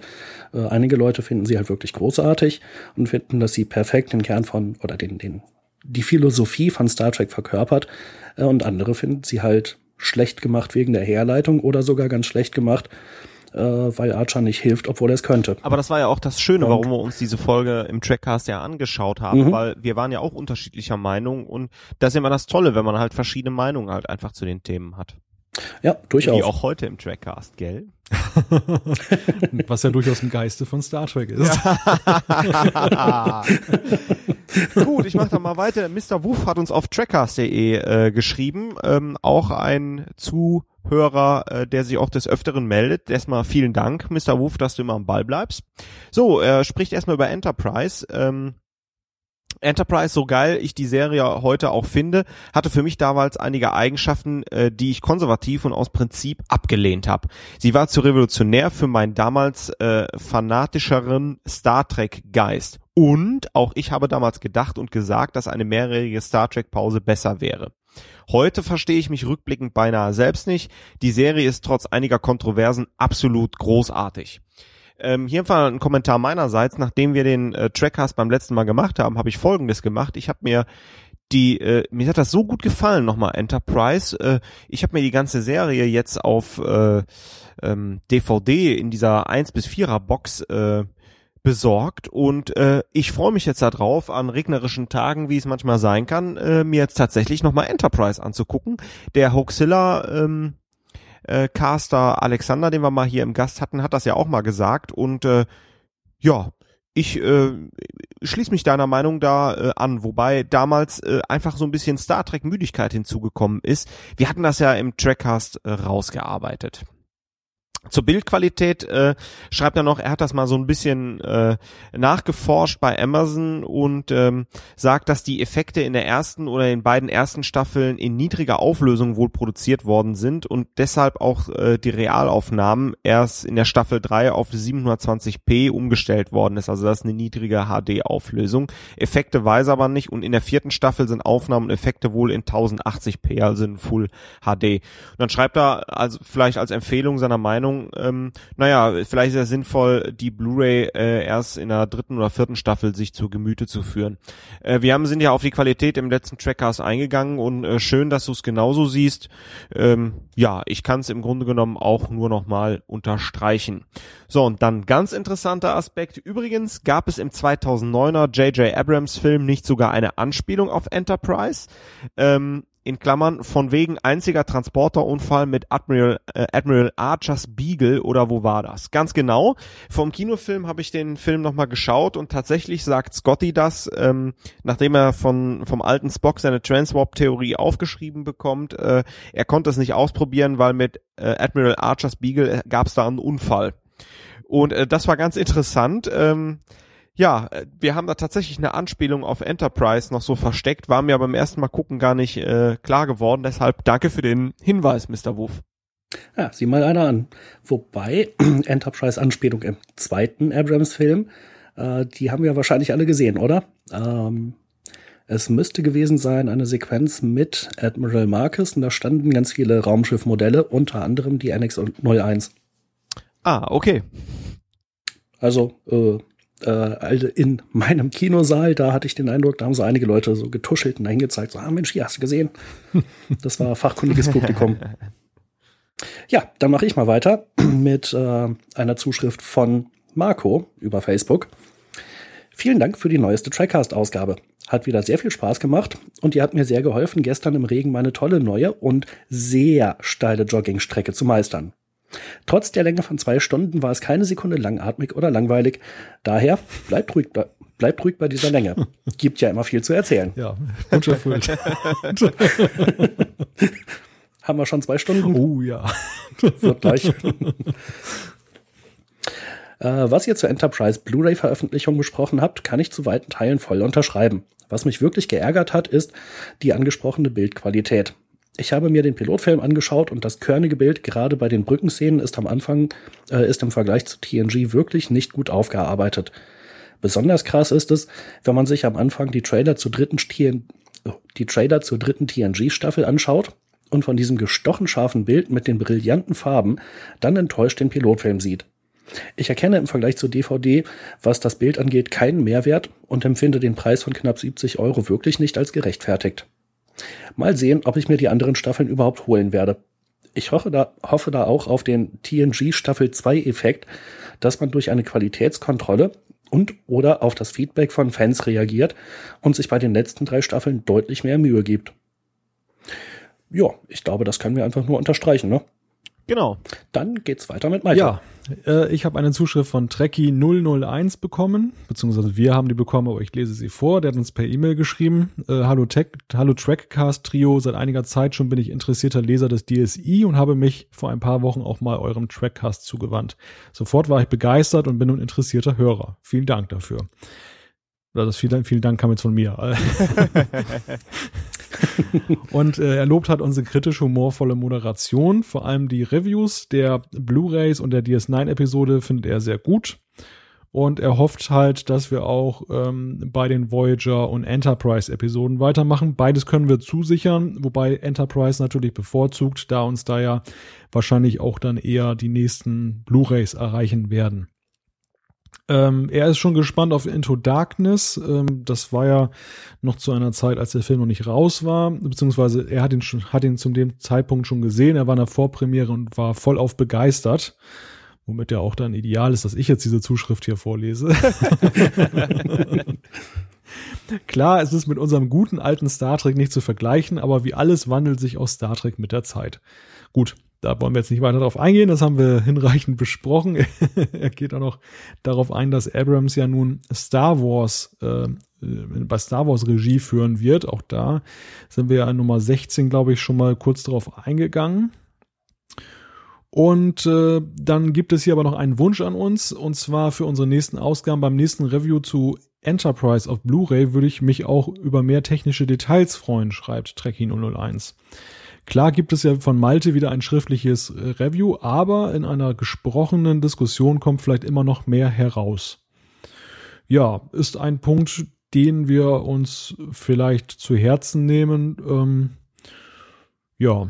Ja, ich denke schon. Also einfach noch mal ein bisschen mehr äh, ja, auf die äh, technische Umsetzung, auf die äh, Qualität der Blu-rays eingehen. Ja, also es ist, es ist glaube ich, schon so, ich habe mir auch die Folge 16 nochmal dahingehend angehört. Ähm, wir waren relativ spät tatsächlich erst auf die technischen Fragen eingegangen, weil wir halt sehr viel Diskussionsstoff auch hatten mit der Handlung beziehungsweise mit Enterprise an sich. Und äh, vielleicht kann man das bei künftigen Folgen dann auch schon bei den einzelnen Folgen letzten Endes dann etwas thematisieren. Jo. Thorsten, du hast die nächste Zuschrift. Ja, und ist auch, glaube ich, wenn jetzt nichts dazwischen kommt, erstmal die letzte äh, Zuschrift, die erreichte uns vom äh, Christoph. Äh, er hat uns per E-Mail geschrieben. Ähm, ja, er lobt uns für den Podcast und äh, ja, ist ganz nett, äh, was er schreibt. Ihr müsst euch auch nicht wirklich Sorgen machen bezüglich der Länge eurer Folgen, denn umso länger eine Folge dauert, desto weiter kann man sich damit über den Monat retten, in Anführungszeichen, bis wieder eine neue Folge erscheint. Gut, ähm, ja, äh, danke, ähm, dass uns das bestärkt, wenn wir hier gnadenlos überziehen. Unsere ursprünglichen Planung war mal ein Stündchen zu machen, aber ich glaube, äh, das können wir jetzt langsam mittlerweile ad acta legen. Ähm, er, schrei er schreibt dann noch weiter, dass er äh, ähm, ja dank dem äh, Enterprise Podcast äh, sich nochmal Enterprise zu Herzen genommen hat und äh, nochmal geschaut hat und äh, jetzt ähnlich wie Mr. Wuff auch gerade geschrieben hat, wieder ein bisschen begeistert ist. Ähm, er schreibt mittlerweile begeistert mich die Serie mehr und mehr. Vor allem, wie ihr bereits erwähnt habt, ist die Welt dort noch nicht so perfekt und sie entwickeln erst ihre Technologien, die für TNG und Voyager Standard sind. Und das fand ich ganz interessant, weil das haut im Grunde genommen genau in die Kerbe rein, die auch Mr. Wuff geschrieben hat. Und das finde ich schön, dass wir halt so zwei verschiedene Feedbacks da an der Stelle bekommen. Äh, dann wird es aber allerdings äh, ganz interessant. Allerdings frage ich mich mal bei Szenen, wo sie mit der Taschenlampe herumlaufen. Die sind uns über 100 Jahre voraus, haben Raumschiffe und sind mit den Vulkaniern befreundet. Warum um alles in der Welt sind sie nicht in der Lage, eine Taschenlampe in ihre im Vergleich zur TNG übermäßig großen Phaserpistolen zu integrieren? Ja, das ist mal eine ganz interessante Frage, Christoph. Äh, ja, auf die Idee kommen sie einfach nicht. Äh, ja, jetzt, wo ich länger drüber nachdenke, muss ich ja, muss ich dir da recht geben, äh, dass das so äh, nicht zu äh, verstehen ist. Ähm, ansonsten sagt er halt zur Technologie, dass das immer so ein bisschen Gratwanderung ist. Und er bringt da das Beispiel R2D2 aus Star Wars, der quasi in den Prequels äh, durchaus mehr kann als in den Sequels. Naja, gut, ist auch zu erklären, ähm, ja, Vielleicht war R2D2 auch noch ein bisschen jünger, er altert ja nur auch und vielleicht hat sich da ein bisschen Rost angesammelt in den Getrieben und das wäre vielleicht da auch so ein bisschen die Erklärung. Ähm, ja, äh, dann bringt er einen ganz interessanten Aspekt noch. Außerdem wäre es mal wieder an der Zeit, äh, dass es in einer, vielleicht in einer möglichen neuen Serie, äh, nachdem Voyager sehr viel Technologie mitbekommen hat, äh, es vielleicht einen homosexuellen Charakter gibt oder gab es den in DS9? Ähm, hier vielleicht mal auch zwei Anmerkungen zu. Wir hatten bei DS9 ähm, eine Folge, wo äh, sich Dex äh, in eine Frau verliebt und diese auch küsst. Das war nämlich Lenara Khan in der Folge wiedervereinigt bzw. rejoined. Sie ist, glaube ich, am Anfang der vierten Staffel zu sehen. Und ähm, da ist es im Grunde genommen so, der einer der Wir Vorwirte war mit äh, einem der Wirte von Lenara Khan mal zusammen und äh, ja, die Folge thematisiert das Ganze. Bei Voyager bin ich mir nicht ganz sicher. Ich glaube, da gab es auch mal einen lesbischen Kuss zwischen Kess und noch irgendwem in, die, in der Folge der Kriegsherr. Malte, weißt du da noch was? Kannst dich da noch irgendwie dran erinnern oder? Äh, ad hoc nicht, aber ja, schlagen wir mal nach, würde ich sagen, beim, ja, beim nächsten wie immer, gut, wie immer gut vorbereitet. ähm, also ein Einwurf hätte ich zu dem ja. Thema. Äh, und zwar äh, in den Buchserien, da gibt es das also tatsächlich, dass äh, homosexuelle Charaktere auftauchen oder vorkommen. Und ich meine, dass da auch teilweise sich solche Beziehungen dann etwas länger hinziehen und nicht nur so eine Beziehung der Folge sind. Ein Beispiel, was ich mir mal rausgesucht habe, das war ein Band aus der Next Generation Reihe mit dem Titel Sektion 31, die Verschwörung. Äh, da äh, haben wir auch eine Rezension im äh, deutschen Star Trek Index. Den Link packen wir dann, denke ich mal, mit auf die Trackcast-Seite. Äh, und da gibt's auch noch mal so ein paar äh, Hinweise auf andere TNG oder äh, im Allgemeinen Star Trek-Folgen, in denen sowas schon mal vorgekommen ist. Aber ähm, so richtig offizielle homosexuelle Beziehungen in den Filmen oder Serien gab es meines Wissens äh, nicht wirklich, sondern eher mal ja irgendwie so am Rande. Äh, hier kann ich vielleicht doch noch mal die Brücke zu Mars Effect schlagen. Ähm, ja, äh, da ist das ja durchaus der Fall, dass man ja äh, da bisexuelle oder homosexuelle äh, Beziehungen führen kann. Zum einen mit äh, Liara, zum anderen mit Kaidan Alenko sollte er überleben äh, bei euch. Und im dritten Teil ist es ja ganz interessant, da ist ja halt dieses, dieser Crewman Cortez, der berichtet ja von seiner äh, Beziehung zu seinem Ehemann. Das aber auch nur am Rande. Ähm, also in der Science Fiction ja. ist man durchaus da offen, auch wenn wir bei Star Trek noch nicht so weit sind. Da muss ich kurz einhaken, wenn ich darf. Mass Effect kann man natürlich sowohl mit einem männlichen als auch mit einem weiblichen Hauptcharakter spielen. Insofern ähm, äh, haben sie sich vielleicht auch einfach die Programmierung ein bisschen vereinfacht, indem sie halt äh, sowas einfach zugelassen Nein, haben. Da kann ich vehement widersprechen, weil das war in okay. der Tat von BioWare so geplant, dass man äh, ja, ähm, einige äh, heterosexuelle Beziehungen mit Leuten eingehen kann und mit einigen explizit äh, homosexuelle äh, Beziehungen äh, eingehen kann, wobei es ja bei Liara als Asari schwierig ist, ähm, ja, ähm, äh, wie, weil, weil die Geschlechter da ja ein bisschen wechseln können, finde ich bei den Aliens übrigens ganz interessant. Mehr dazu im Mars Attacks Podcast. Äh, Mars Effect. Mars Effect. du kannst auch gerne auch einen Mars Attacks Podcast machen. Dann buddeln wir Pierce, Pierce Brosnan wieder aus. genau. Ja, Malte, hau rein. Wird mal Zeit, dass du am Mars Effect spielst. Ja, ja. Absolut. Ich komme ja von lauter Trackcasten, kann ich dazu. Ich habe ja auch nur die ersten zwei Spiele bisher gespielt. Äh, beim dritten äh, unter anderem soll das Ende einfach so grottenschlecht sein, dass ich noch nicht weiß, ob ich da wirklich Bock drauf habe. Ja, wobei hier muss ich sagen, sie haben ja noch mal ein Ende nachgeschossen. Ne? Also mit irgendeinem Patch haben sie das Ende mhm. ja geändert. Okay, und zum anderen der Origin-Faktor, aber da kommen wir jetzt weit vom Thema ab. leicht, leicht. Aber ihr da draußen merkt sicherlich schon mit äh, fortschreitender Zeit, äh, lassen Gehör und Aussprache dann so langsam nach. Gibt es an dieser Stelle noch etwas hinzuzufügen? Ja, ich glaube, die Sieben-Stunden-Grenze knacken wir heute schon wieder nicht. Aber wir nähern uns langsam, wir nähern uns. Keine ja. weiteren Fragen, euer Ehren. Ähm, doch, eine wichtige Frage wäre natürlich noch. Jans Anekdote. Ja, komm, das haben wir, nee, nee, aber das haben wir doch völlig vergessen zu erwähnen.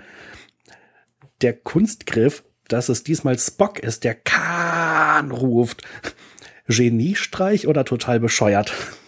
Ja, Moment Malte. mal, wenn, wenn Kirk schon in die Strahlenkammer geht, da muss ja dann einer Kahn rufen. Und wenn ja, Spock klar. nicht ist, muss es, also wenn Spock in die Kammer nicht geht, äh, ja, muss er es dann halt rufen. Aber dieser Wookie von Scotty hätte das doch machen können. das wäre wenigstens mal kreativ gewesen. Also ich fand das so kreativ. Na gut, ja. äh, ich glaube, jetzt habe ich aber auch nichts mehr. Keine Anekdote heute mehr, Jan. soll ich noch eine machen? Hast du eine parat? Mir fällt gerade keine ein. ja, aber Jan hatte doch eine Anekdote heute schon in der Sendung, oder? Die äh, NX01 auf dem Schreibtisch von Peter ja, Weller okay. von äh, Admiral Dingens. Die war so, die war so frisch, ich habe sie gar nicht als solche erkannt. Ja. Und äh, nicht zu vergessen, Garrett Wong, der sehr gut Captain Janeway imitieren kann. okay. Auch den. Das, der Anekdotenfaktor ist äh, erfüllt. äh, doch, einen habe ich natürlich noch. Und zwar, da, da, da steht auch irgendwie am Anfang des Films so ein Shuttle rum und irgendjemand spricht von so einem Matt-Zwischenfall, oder? Hattet ihr das? Wenn du es sagst. Das wird schon stimmen. Also ich war mir halt selber nicht sicher und äh, äh, der im Kino neben mir saß und äh, hat ja gerade Matt Zwischenfall gesagt. Ja, ich glaube schon. Ah, cool. Also logischerweise Harry Matt, die Frauen des Mr. Matt. Ah. Äh, auch wieder so eine kleine Classic-Anspielung. Ah, okay, verstanden. Ich, ich meine eigentlich ja, dass das, äh, dass das nicht irgendwie so ein, äh, was nicht, Matt sowie äh, Schlamm gemeint war, sondern halt Harry Mudd. Ja, so, wunderbar. Die Anekdote auch noch untergebracht. Weltklasse. Perfekt, perfekt. Dann war dies der 17. Trackcast. Wenn ihr uns schreiben möchtet, schickt uns eine E-Mail an post.trackcast.de, klickt auf den Gefällt mir-Button bei Facebook oder folgt uns auf Twitter. Alle Infos zur Sendung gibt es auch auf www.trackcast.de. Wir freuen uns, wenn ihr dann auch beim nächsten Mal wieder einschaltet. Bis dahin macht es gut und ja, nehmt es uns nicht übel, wenn wir nicht eurer Meinung waren. genau. Dann bis nächstes Mal. Tschüss, auf Wiedersehen.